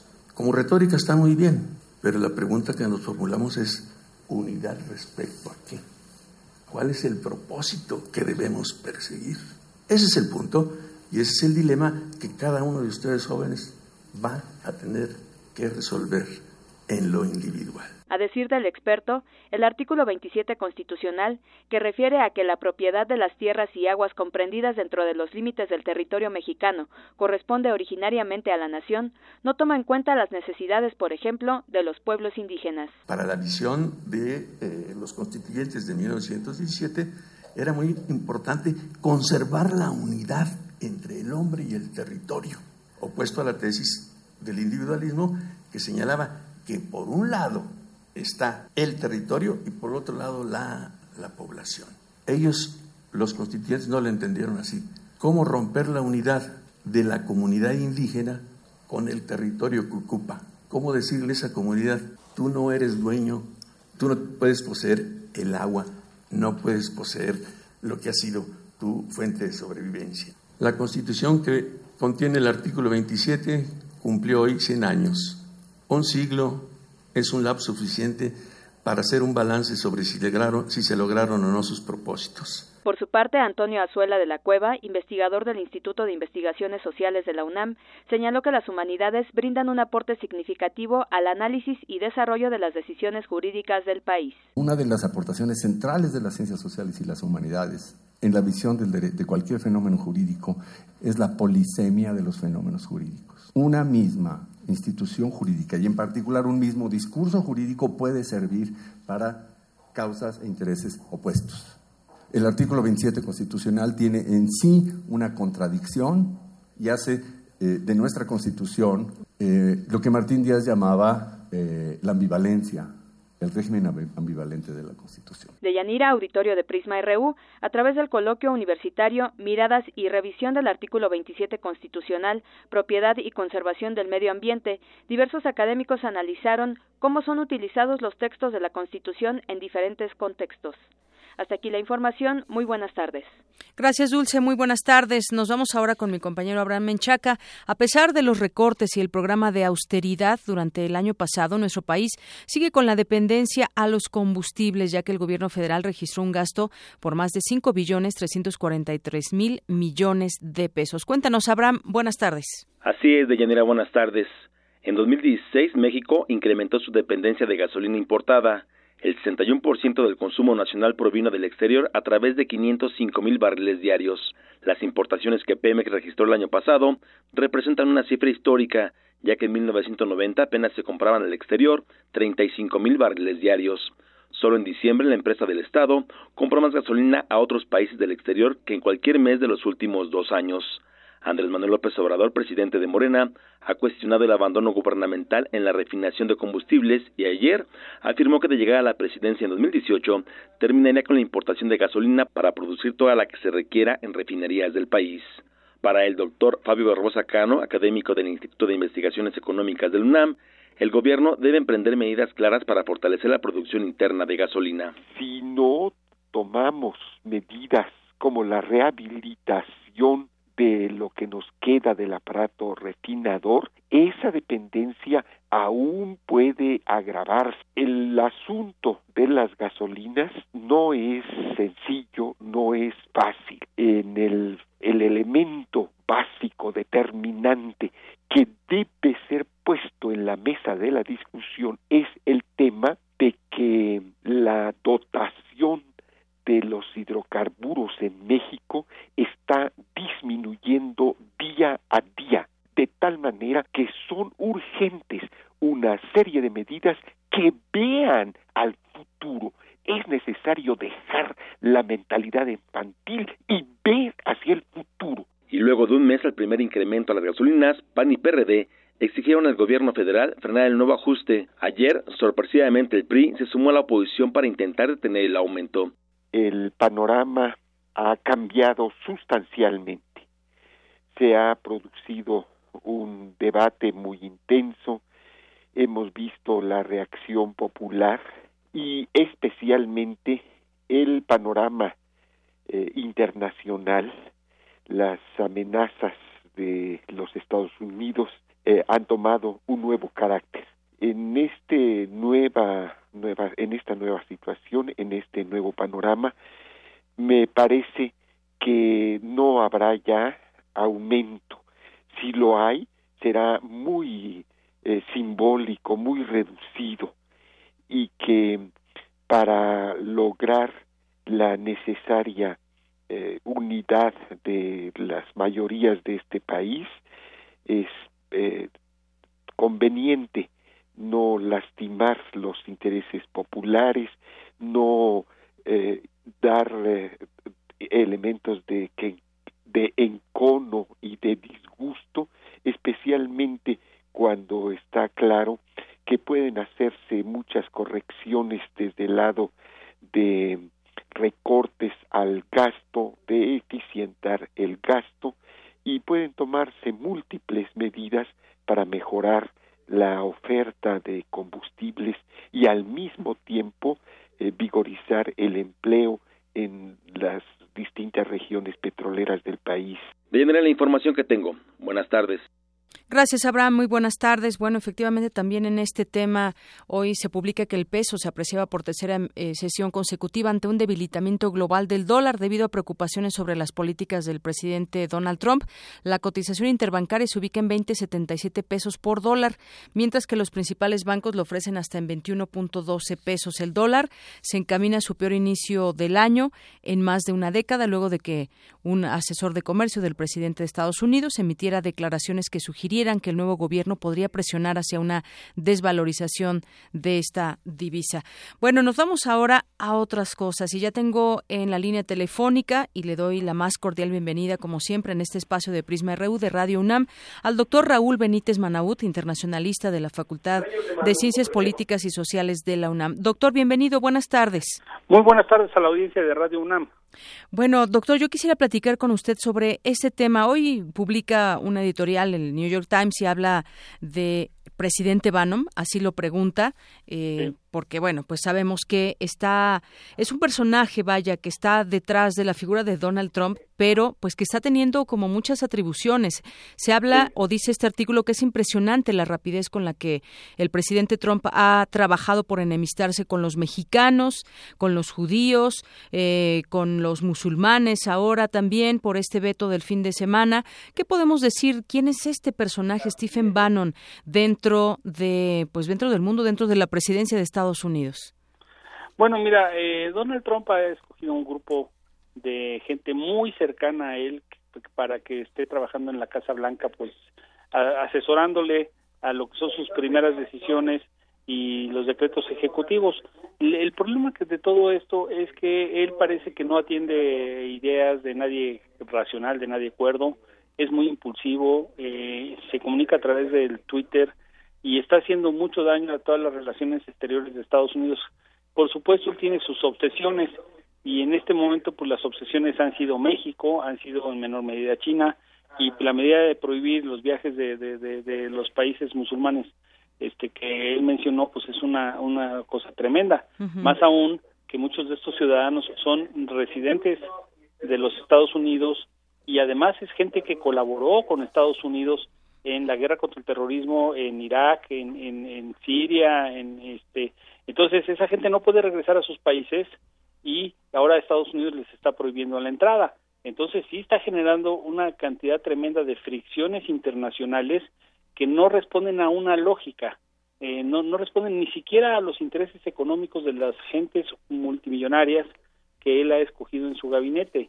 Entonces, este, por eso está el mundo pues un poco convulsionado, asombrado y pasmado de lo que está haciendo Donald Trump porque eh, no tiene nada de lógica lo que él está haciendo. El, dólar se va a empezar a debilitar porque las monedas están empezando a tenerle miedo a este pues, al, dólar a hacer depósitos en Estados Unidos.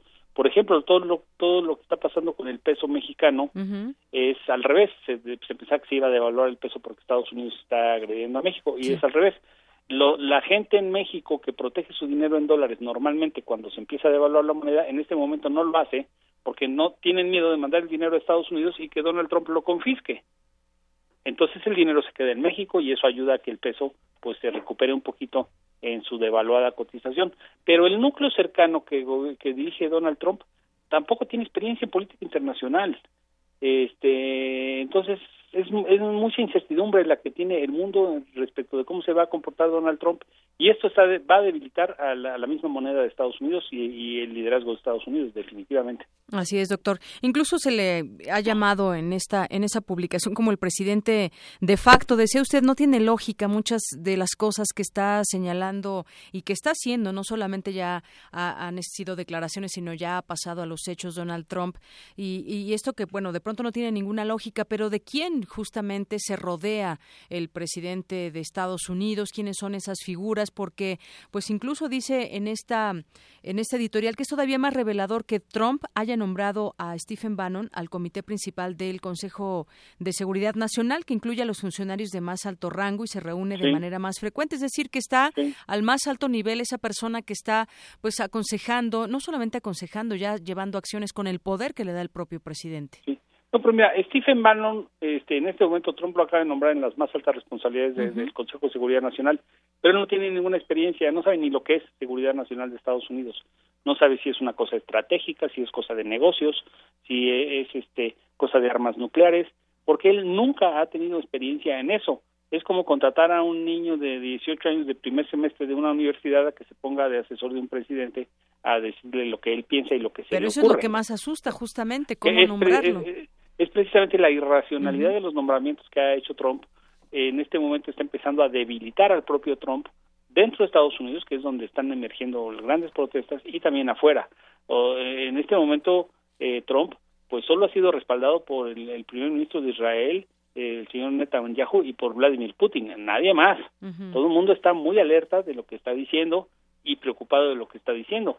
Y hay algunos que tienen miedo de que se le, de que se le ocurra andar picando botoncitos que tienen dispositivos nucleares, porque no es racional nada de lo que hace. Así es, y yo, yo quiero compartir esta parte donde también habla, dice, como demostró su primera semana en el cargo, primera semana nada más, Trump no tiene conocimientos básicos de la toma de decisiones de seguridad nacional, no tiene sofisticación alguna para la gobernanza y aparentemente poca comprensión de lo que se necesita para liderar una nación grande y diversa. Exactamente. Él, él además no está gobernando para todo Estados Unidos, ese es un problema.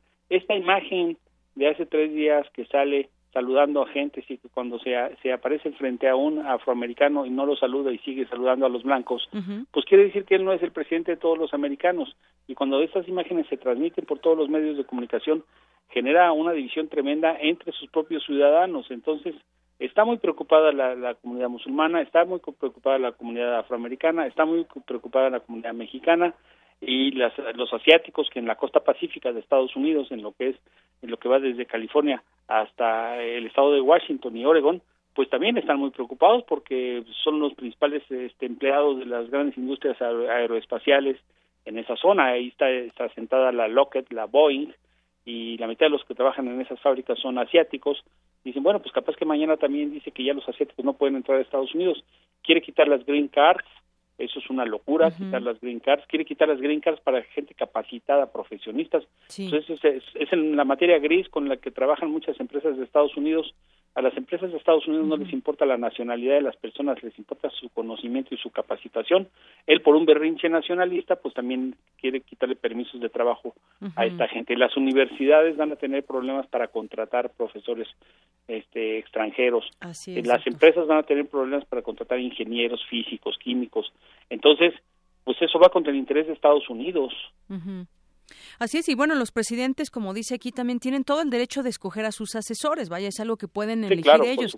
Pero dice que, pues también estas, esta primeras, primera semana, primeros días de, del gobierno de Trump, pues hace una política que han dejado, ha dejado bastante, bastante que desear, pero también bastante claro que necesita asesores que piensen de manera estratégica y tomen en consideración las consecuencias más allá del efecto doméstico, dice. Sí, mira, por ejemplo, yo lo único que conozco que tiene un pensamiento estratégico muy elaborado es Rudolf Giuliani.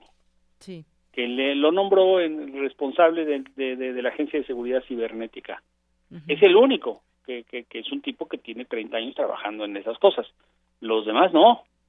Eh, ahora, por ejemplo, en, en, todo el equipo de seguridad nacional para América Latina, que es un, es un equipo que, que, depende de varias agencias y todo, el, el 90% de ellos son este, de la comunidad cubana. Sacó a todos los que van a trabajar sobre América Latina, excepto uno, que es un, un, americano eh, que habla perfectamente español, que vivió mucho tiempo en México, que se llama Craig Deer.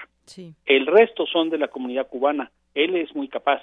Este, es una persona muy conocedora, pero es el único que tiene de colegas este, a 20 cubanos que son este pues muy viscerales contra América Latina, contra las buenas relaciones con Cuba, etcétera. Entonces, toda esa gente, porque hay gente capaz en el equipo de Donald Trump, pero van a estar aislados de la gente irracional que está nombrando solo por pues, no ve sus currículums, simplemente es fiel a mí, piensa igual que yo, manda tweets igual que yo, lo nombro. Así pues es. Eso no puede ser para una gran potencia, ¿no? Bien. Bueno, pues doctor Raúl Benítez Manaut, ahí están las, las cosas, cómo se han ido manejando y un poco al análisis también me hizo recordar también Rudolf Giuliani, incluso asesoró aquí a, a la Ciudad de México en algún ah, momento. Rudolf Giuliani ni más ni menos que asesoró a Andrés Manuel López, Obrador. Así es. Este, hace 13 años, en el año 2003. Así es. Bueno, pues muchas gracias, doctor. Sí, muchos saludos a la audiencia de Radio UNAM.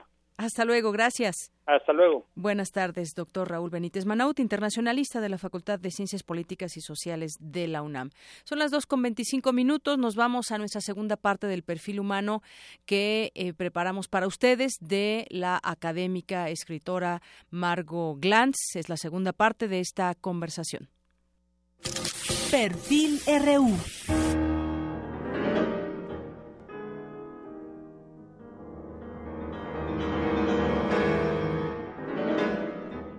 Margot Glantz es maestra en letras inglesas por la Facultad de Filosofía y Letras de la UNAM y doctora en letras hispánicas por la Universidad Soborna de París. Su labor literaria se ha desarrollado en la narración, ensayo, periodismo, crítica y traducción. Con más de 60 años de trayectoria, ha sido galardonada con el Premio Magda Donato por las genealogías, el Premio Javier Villaurrutia por Síndrome de Naufragios, Premio Nacional de Ciencias y Artes en el área de Lingüística y Literatura y el Sor Juana Inés de la Cruz en la Feria Internacional del Libro de Guadalajara por El Rastro. Fue directora general de Publicaciones y Bibliotecas de la Secretaría de Educación Pública, directora de literatura en el Instituto Nacional de Bellas Artes, agregada cultural con cargo de ministro en la Embajada de México en Londres y fundadora de la revista Punto de Partida.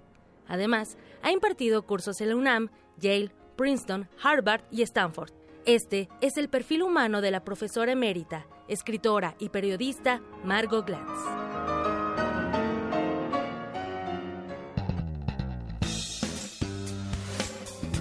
Me da mucho gusto que hoy podamos platicar con la doctora Margot Glantz, que nos recibe aquí en su casa en Coyoacán. Muchas gracias por recibirnos. Igualmente, muchas gracias por venir. Y bueno, en, dentro de su vida académica llegó el año 1968. ¿Cómo, cómo recuerda Margot Glantz ese, ese año? ¿Qué importancia tiene en su vida? En 1966, que yo ya llevaba alrededor de siete años de ser maestra, Tuve un grupo de alumnos muy interesante en la Facultad de Filosofía y Letras y me pareció que era importante que no solo se les diera una nota, una calificación, sino que de alguna manera lo que estábamos haciendo en clase, lo que ellos hacían, merecía que tuviese una mayor difusión. Entonces me ocurrió fundar una revista que se llamó Punto de Partida, que sigue vigente hasta la fecha que fue la primera revista estudiantil que se hizo, yo me di cuenta de que no había ninguna revista estudiantil, que no había un lugar donde mis alumnos pudieran publicar sus hallazgos, ¿no? Entonces hablé con eh, Agustín García Cantú, que en ese momento dirigía Difusión Cultural, le propuse el hacer una revista y él me dijo que le parecía muy bien y me dio el título Punto de Partida, lo puso él. Entonces yo empecé a publicar, primero a gente de la facultad, luego con la Facultad de Ciencias, luego empecé a ampliar enormemente el panorama y empezaron a publicar gente de ontología, de, derecho, de antropología, de, matemáticas, de, en fin, las ciencias duras, las ciencias blandas, todo esto, ¿no? y la, revista se fue intensificando y, y, aparecieron en ella una cantidad de gente que ahora es muy famosa, David Huerta, José Joaquín Blanco, eh, Monreal, etcétera. Mucha gente, dibujantes, escritores, etcétera, publicaban las revistas. Yo tenía contacto con gente de muy diversas eh, facultades, ¿no? Entonces en el 68 hubo una conjunción de, la Facultad de Filosofía y Letras, como con todos los alumnos que yo conocía por punto de partida, y todos pues participamos en la huelga universitaria, íbamos a los mítines, discutíamos, íbamos a, a grandes concentraciones, ¿no? En fin, fue, fue un movimiento importantísimo y yo trabajé mucho con mis alumnos.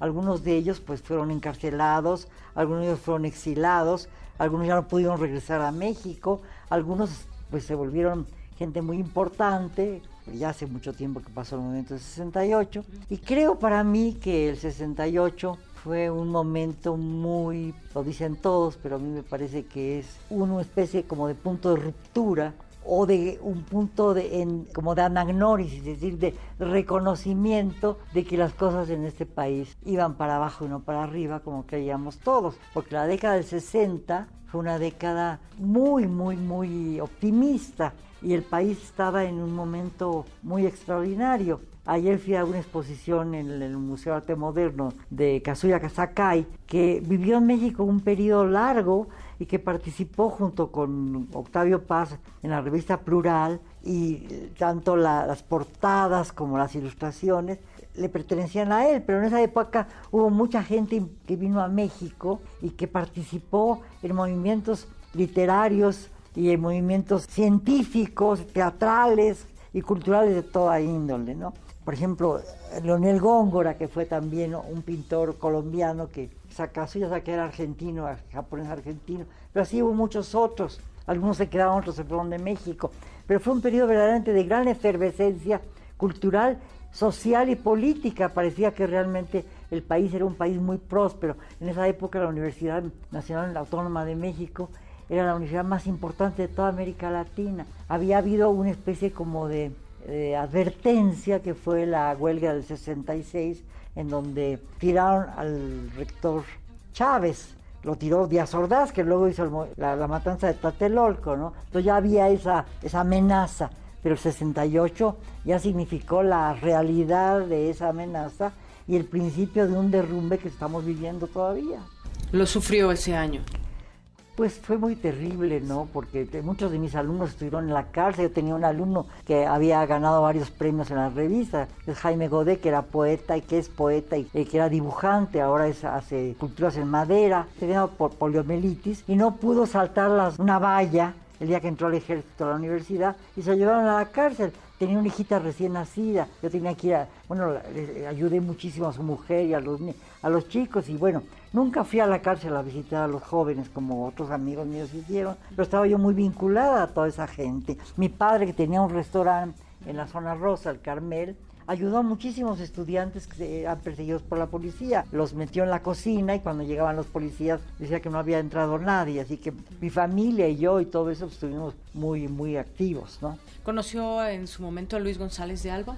Sí, claro. Los conocía casi todos. Iba yo a los mítines estudiantiles, conocía a la gente comité de huelga y participábamos en las grandes concentraciones en el Zócalo, pasábamos junto a los tanques, ¿no? hacíamos bromas o los insultábamos, ¿no? En una ocasión fui con Barros Sierra y Pablo Gómez Casanova y y a la Torre y Margit Frank, todos los íbamos en primera fila. Bueno, y eh, dentro de todo este tema de la academia también, donde nos platicaba también, ah, estuvo muchas veces invitada por otras universidades de todo el mundo, hizo también en particular su doctorado eh, en, París. ¿Qué recuerda Margot Glantz a la distancia de esa época? Que pues me imagino debió ser maravillosa con toda la juventud, las ganas, en un país eh, como Francia. Cuéntenos un poquito de esa época yo fui a Francia acababa de pasar la guerra. Bueno, no acababa. La guerra acabó en 45, pero yo llegué en 58. No, que llegué en 53, perdón, regresé al 58 a México. Y bueno, había todavía racionamiento, la gente era muy pobre, México era mucho más próspero que Francia, vivíamos con una beca de 100 dólares, mi marido y yo, era, era un país muchísimo más políticamente mucho más consciente, había una cantidad impresionante de grandes intelectuales. Yo viví muchos años en la Casa de México, estuve cinco años allá. Y bueno, por ahí pasaron gente muy importante, Enrique González Pedrero, Julieta Campos, Víctor Flores Olea, Salvador Elizondo, Manuel Felgueres, Luisa Durón, que era pianista, pintores de todo tipo, Joaquín Díez Canedo pasó por allí,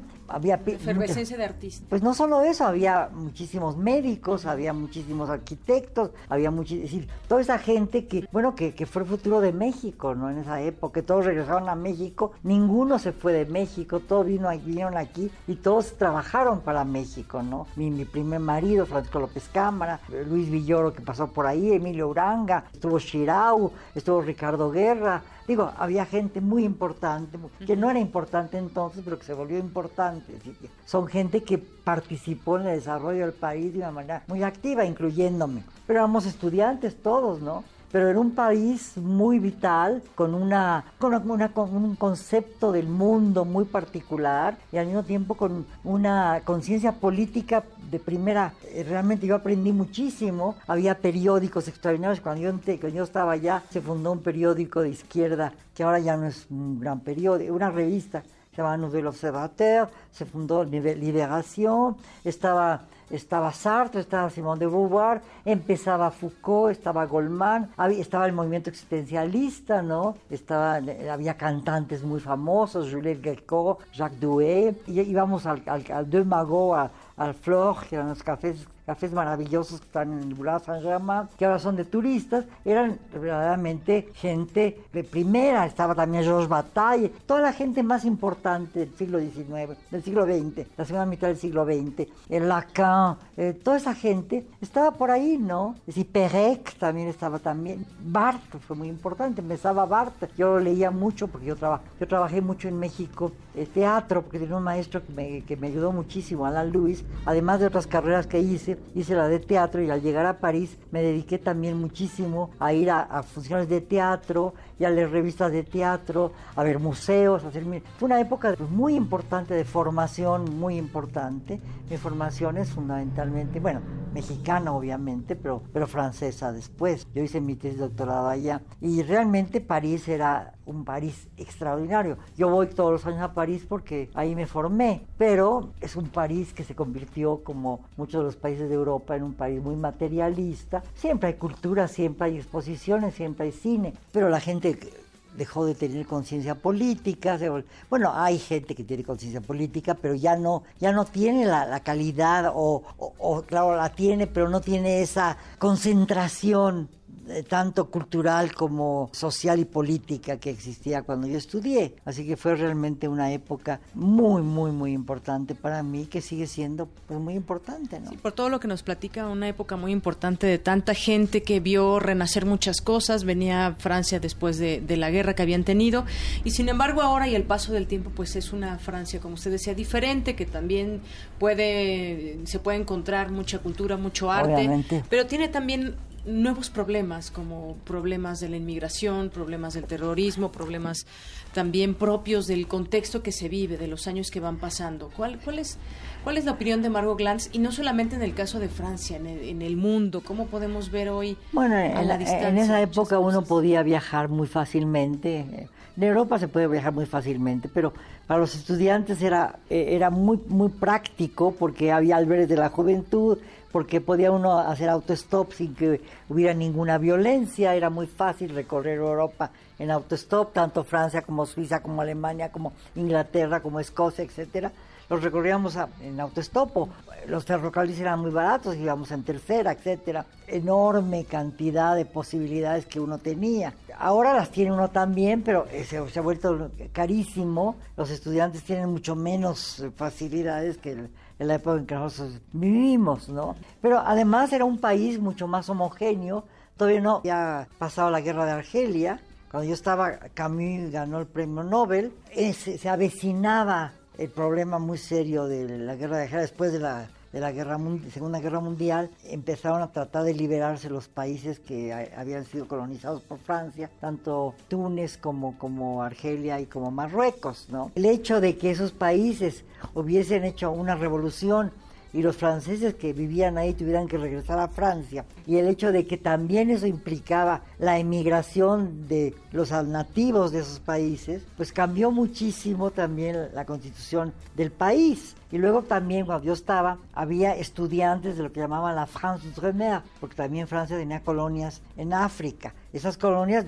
se liberaron, digamos, con, con situaciones muy precarias ahora, pero muchísimos de ellos llegaron a, Francia, ¿no? Entonces, la, cuando yo tardé 20 años en volver a Francia, después de que regresé, me encontré con un París totalmente multiétnico. Eh, fui a barrios que yo recorría, que eran barrios obreros, se han convertido en barrios obreros, pero étnicos, ¿no? Entonces ahora tienes ese problema múltiple y además, bueno, pues el problema de, del terrorismo, de lo que produjo eh, la invasión a Irak de Bush, problema de Osama Bin Laden, lo de las torres, etcétera, que, que desató toda una serie de acciones violentísimas en el Medio Oriente que ya existían. Yo cuando yo me fui a Europa, mi marido le habían dado una beca de la UNESCO muy importante, muy muy era una beca muy buena en la que podíamos vivimos en Francia, luego vivimos en los Países Bajos y luego nos fuimos al Medio Oriente, estuvimos en Jordania, en Siria, en Egipto, en Israel, en Líbano, que eran países más o menos estables, pero eran países que habían sido colonizados por los ingleses y los franceses, que luego se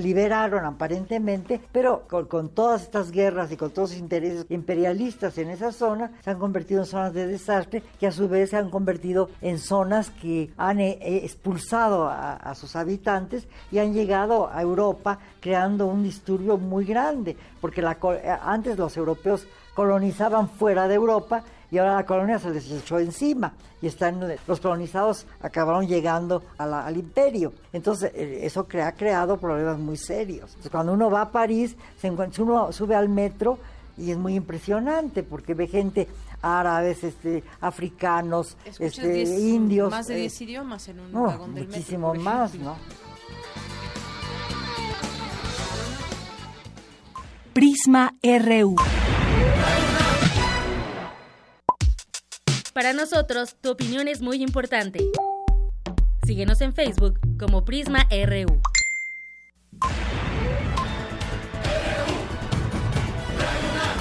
Prisma RU. Con Deyanira Morán. Poesía RU. Mi ciudad está triste. Fadwa Tucam.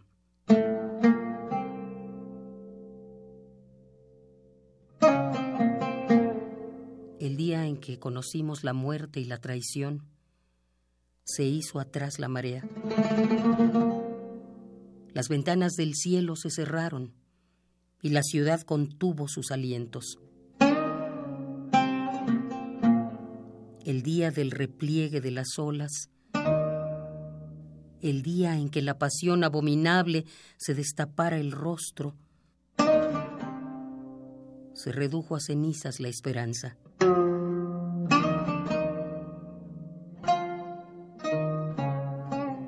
Y mi triste ciudad se asfixió al tragarse la pena.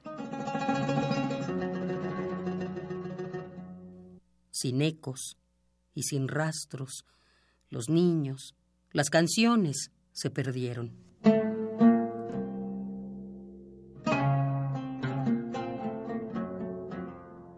Desnuda, con los pies ensangrentados, la tristeza se arrastra en mi ciudad.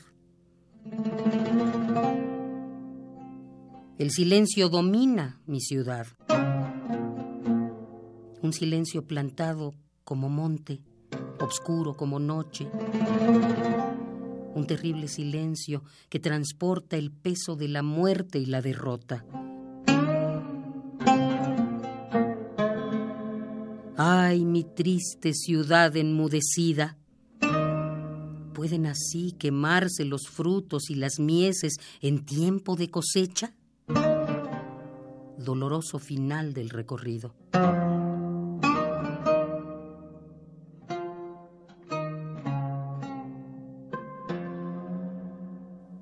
El día en que conocimos la muerte y la traición, se hizo más atrás la marea. Las ventanas del cielo se cerraron y la ciudad contuvo sus alientos.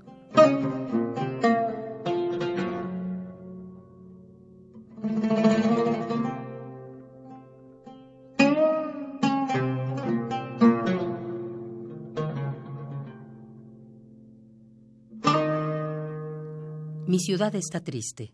Fadwa Tucán.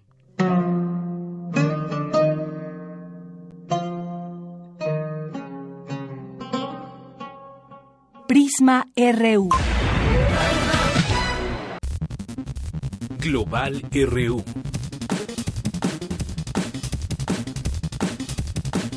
Ya estamos en Información Internacional en la sección de Eric Morales. Eric, buenas tardes. ¿Qué tal, Deyanira? Muy buenas tardes. Me da mucho gusto saludarte este martes. Y si te parece, antes de entrar a la información de América Latina, vamos a escuchar pues todo lo que sucedió este martes 31 de enero alrededor del mundo con nuestras breves internacionales. El titular de la Unión de Naciones Sudamericanas, Ernesto Samper, presentó el balance de su gestión al frente del organismo. Esta necesaria actitud de solidaridad colectiva que sigue el ejemplo sabio de nuestras comunidades étnicas ancestrales es más que pertinente hoy cuando las noticias que nos llegan del norte no son para nada tranquilizantes. Al respecto, el presidente de Uruguay, José Mujica, liderará la misión electoral de la UNASUR para elegir a un nuevo secretario general.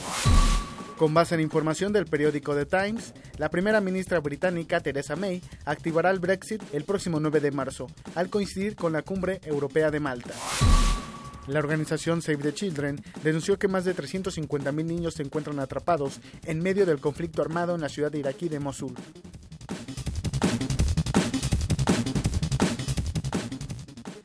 Y ahí escuchábamos en nuestras breves internacionales la información sobre Ernesto Samper, quien es secretario general saliente de la Unión de Naciones Suramericanas y quien lamentó también durante esta, eh, este informe sobre su gestión al frente de la organización que pues lamentó que durante el impeachment brasileño del año pasado, donde fue destituida Dilma Rousseff y llegó al puesto Michelle Temer, pues que esta uh, UNASUR no se haya eh, pronunciado en contra de esta destitución de la presidenta, de la expresidenta brasileña. Si te parece, vamos a escuchar el audio de Ernesto Samper. Los países miembros, en uso legítimo de su autonomía, fijaron sus posiciones a favor y en contra del fallo que removió a la presidenta. Como secretario, hubiera preferido un pronunciamiento colectivo de UNASUR que no fue posible por distintas circunstancias que no es del caso entrar a analizar aquí. Lo lamento. Además, advirtió el riesgo que representa para la zona la administración de Donald Trump al frente de Estados Unidos. Escuchemos sus palabras. Pues eh, no es la misma región que hoy día me está despidiendo. Es una región con problemas económicos todavía, con dificultades eh, y por supuesto con una nueva eh, un nuevo nubarrón en el horizonte que es la presencia muy agresiva de una nueva administración en los Estados Unidos y bueno, quien estará coordinando la elección del nuevo secretario general de la UNASUR será el expresidente de Uruguay, eh, José Mujica. En otra información, el presidente de Bolivia, Evo Morales, vuelve a hacerle, pues, a, hacer, a guiñarle el ojo a, México con un par de tweets que publicó esta mañana. Eh, el primero, en el primero menciona, invito a México a retornar al G77 y juntos fortalezcamos el CELAC o la... Eh, el encuentro de países latinoamericanos y, caribeños, unidos seremos la potencia que en su diversidad construya solidaridad mundial. Además dice que al norte hacen muros para latinos,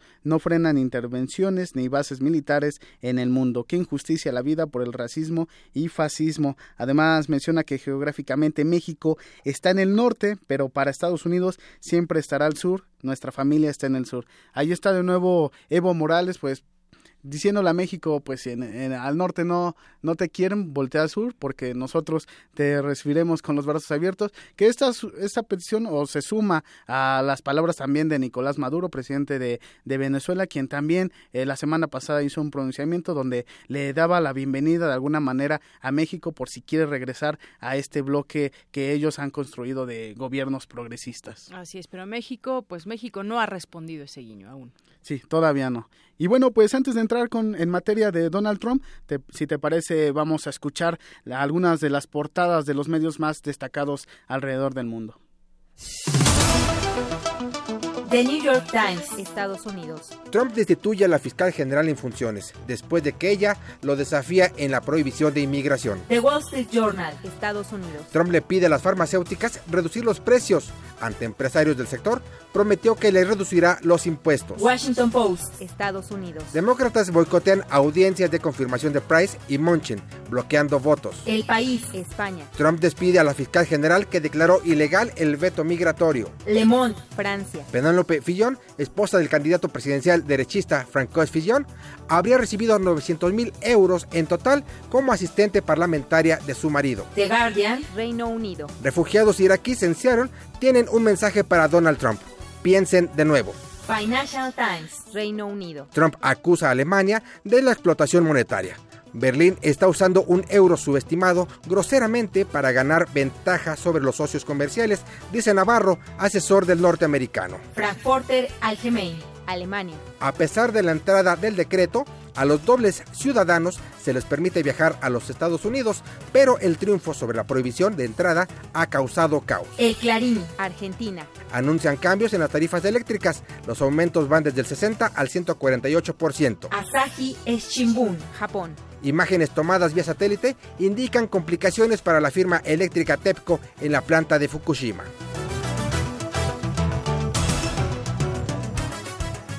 Con esto nos vamos a más información porque continúan las manifestaciones en Estados Unidos luego de que el presidente Donald Trump prohibiera la entrada de refugiados y personas provenientes de siete países de origen, en su mayoría musulmán. Eh, congresistas demócratas se manifestaron y encabezados por Bernie, Sanders hicieron un pronunciamiento ante esta medida eh, de Donald Trump.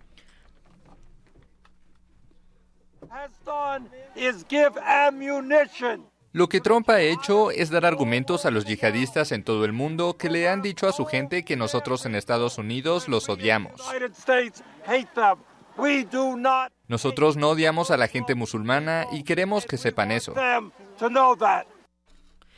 Bueno, pues ahí están esas palabras y bueno, fíjate, hasta incluso Arnold Schwarzenegger, que es un inmigrante en su momento de Austria, que se fue a Estados Unidos, triunfó y demás, hasta dice que es una locura y que los hace ver estúpidos todo esto que ha hecho Donald Trump, que censuró la, además censuró la medida que está afectando a tantas personas, por lo que vimos el fin de semana. Imagínate, un eh, eh, republicano y que pues está señalando como loco a Donald Trump. Así es, y en ese sentido Donald Trump removió del cargo a la secretaria interina de Justicia Sally Yates tras la negativa a defender el polémico decreto presidencial anti-inmigratorio. A través de una carta, Sally Yates ordenó a su equipo no defender el decreto migratorio de Trump y el presidente de Estados Unidos señaló que esto es una traición hacia él. Y finalmente te comento que en la, por la mañana los presidentes de México e Israel sostuvieron una llamada telefónica donde el mandatario asiático eh, Rubén Rivlin se disculpó por el polémico tuit que publicó su primer ministro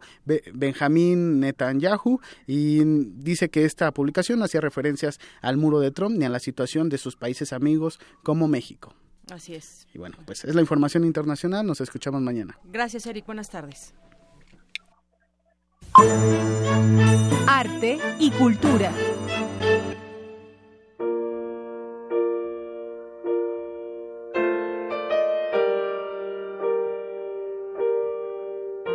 El dramaturgo Celestino Gorostiza, modernizador del teatro en México, miembro de la Academia Mexicana de la Lengua y director general del Instituto Nacional de Bellas Artes, nació el 31 de enero de 1904.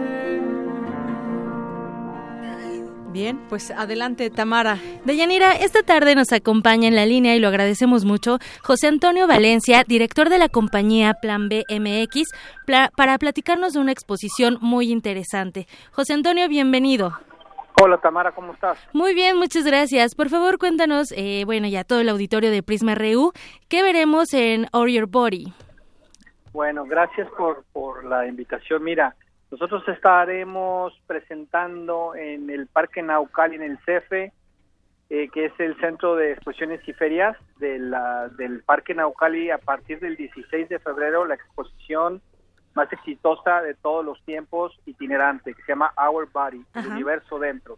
Cuerpos humanos reales eh, de la Universidad de Hong Kong, que van a estar en México nuevamente. Eh, se han presentado en más de 200 ciudades y bueno, ahora toca la Ciudad de México, pero cuéntanos por favor cuál es el proceso para la preservación de los cuerpos.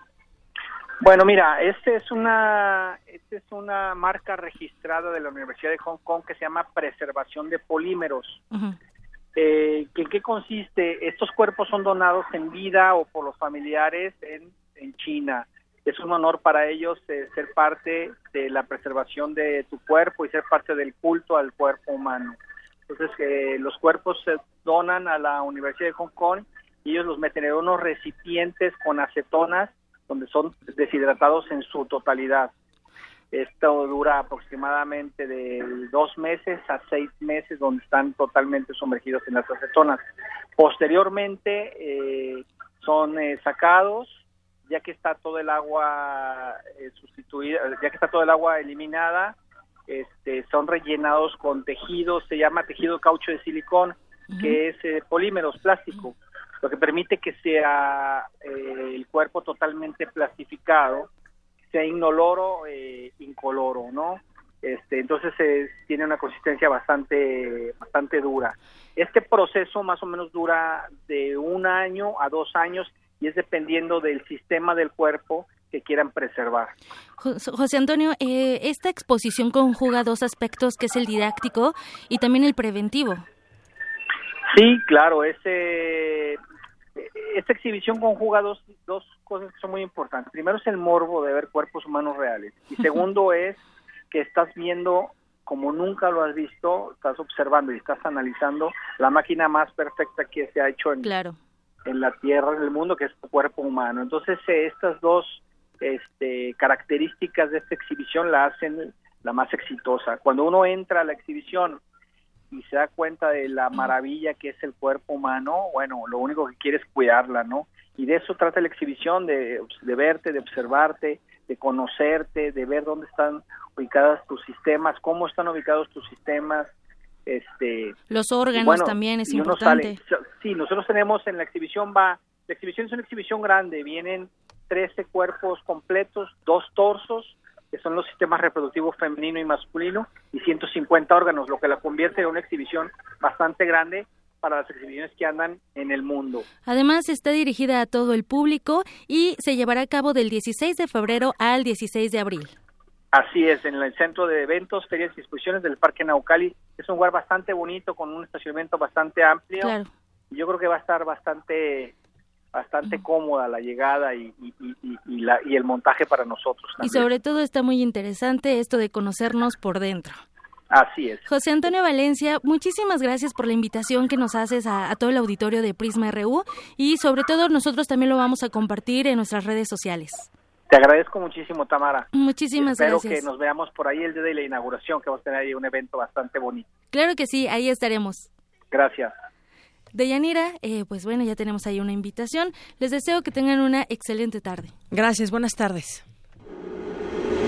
Zarpazo RU. Adelante Isaí, buenas tardes. Buenas tardes, Deyanira. Pues ya empezando con esta segunda parte del zarpazo, sigue dando de qué hablar la controvertida medida antimigrante de Donald Trump en el mundo deportivo. Esta vez Michael Bradley, capitán de la selección de fútbol de Estados Unidos, criticó las medidas de su presidente y aseguró que su discurso lo avergüenza.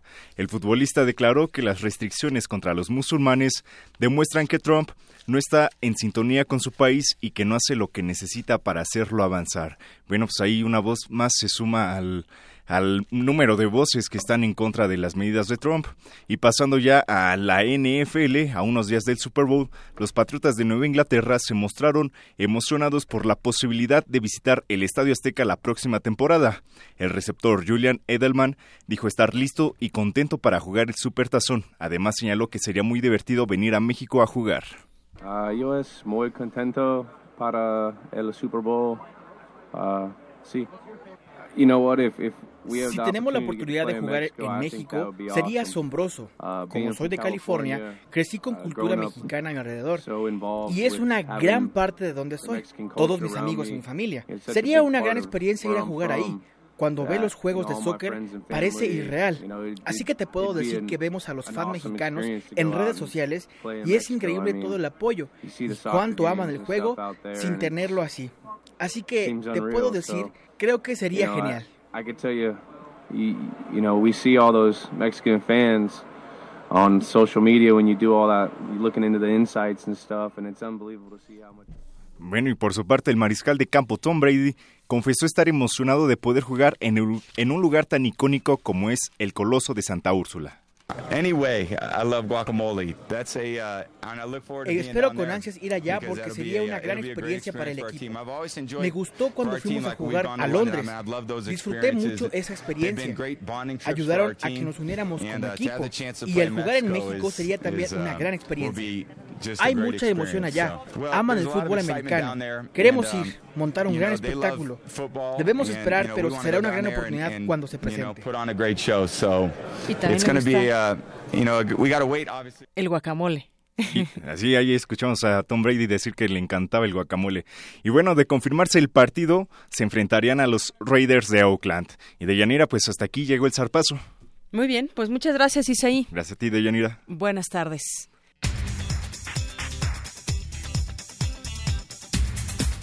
Y nos vamos a la información de última hora. Ya está lista mi compañera Cindy Pérez. Adelante, Cindy, buenas tardes. Muy buenas tardes, Deyanira y Auditorio. El secretario de Hacienda y Crédito Público, José Antonio Mit, dio a conocer que el Ejecutivo Federal presentará al Congreso de la Unión una iniciativa para proteger el envío de remesas de Estados Unidos a México.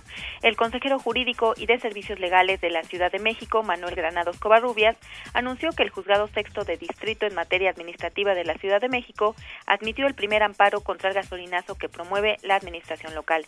Y en otra información, integrantes del Frente Auténtico del Campo se manifestaron del Monumento a la Revolución a la Embajada de los Estados Unidos y a la Secretaría de Gobernación para protestar contra el gasolinazo y las reformas estructurales. La circulación en Paseo de la Reforma se mantiene bloqueada en ambos sentidos. Hasta aquí el reporte de Yanira. Gracias, Cindy. Buenas tardes. Buenas tardes. Son las tres en punto, con eso nos despedimos. Que tenga usted buena tarde, buen provecho. Soy de Yanira Morán, a nombre de todo el equipo. Nos escuchamos mañana en punto de la una.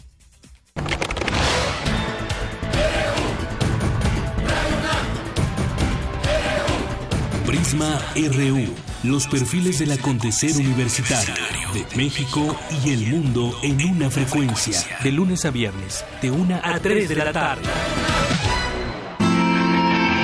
Radio UNAM, clásicamente informativa.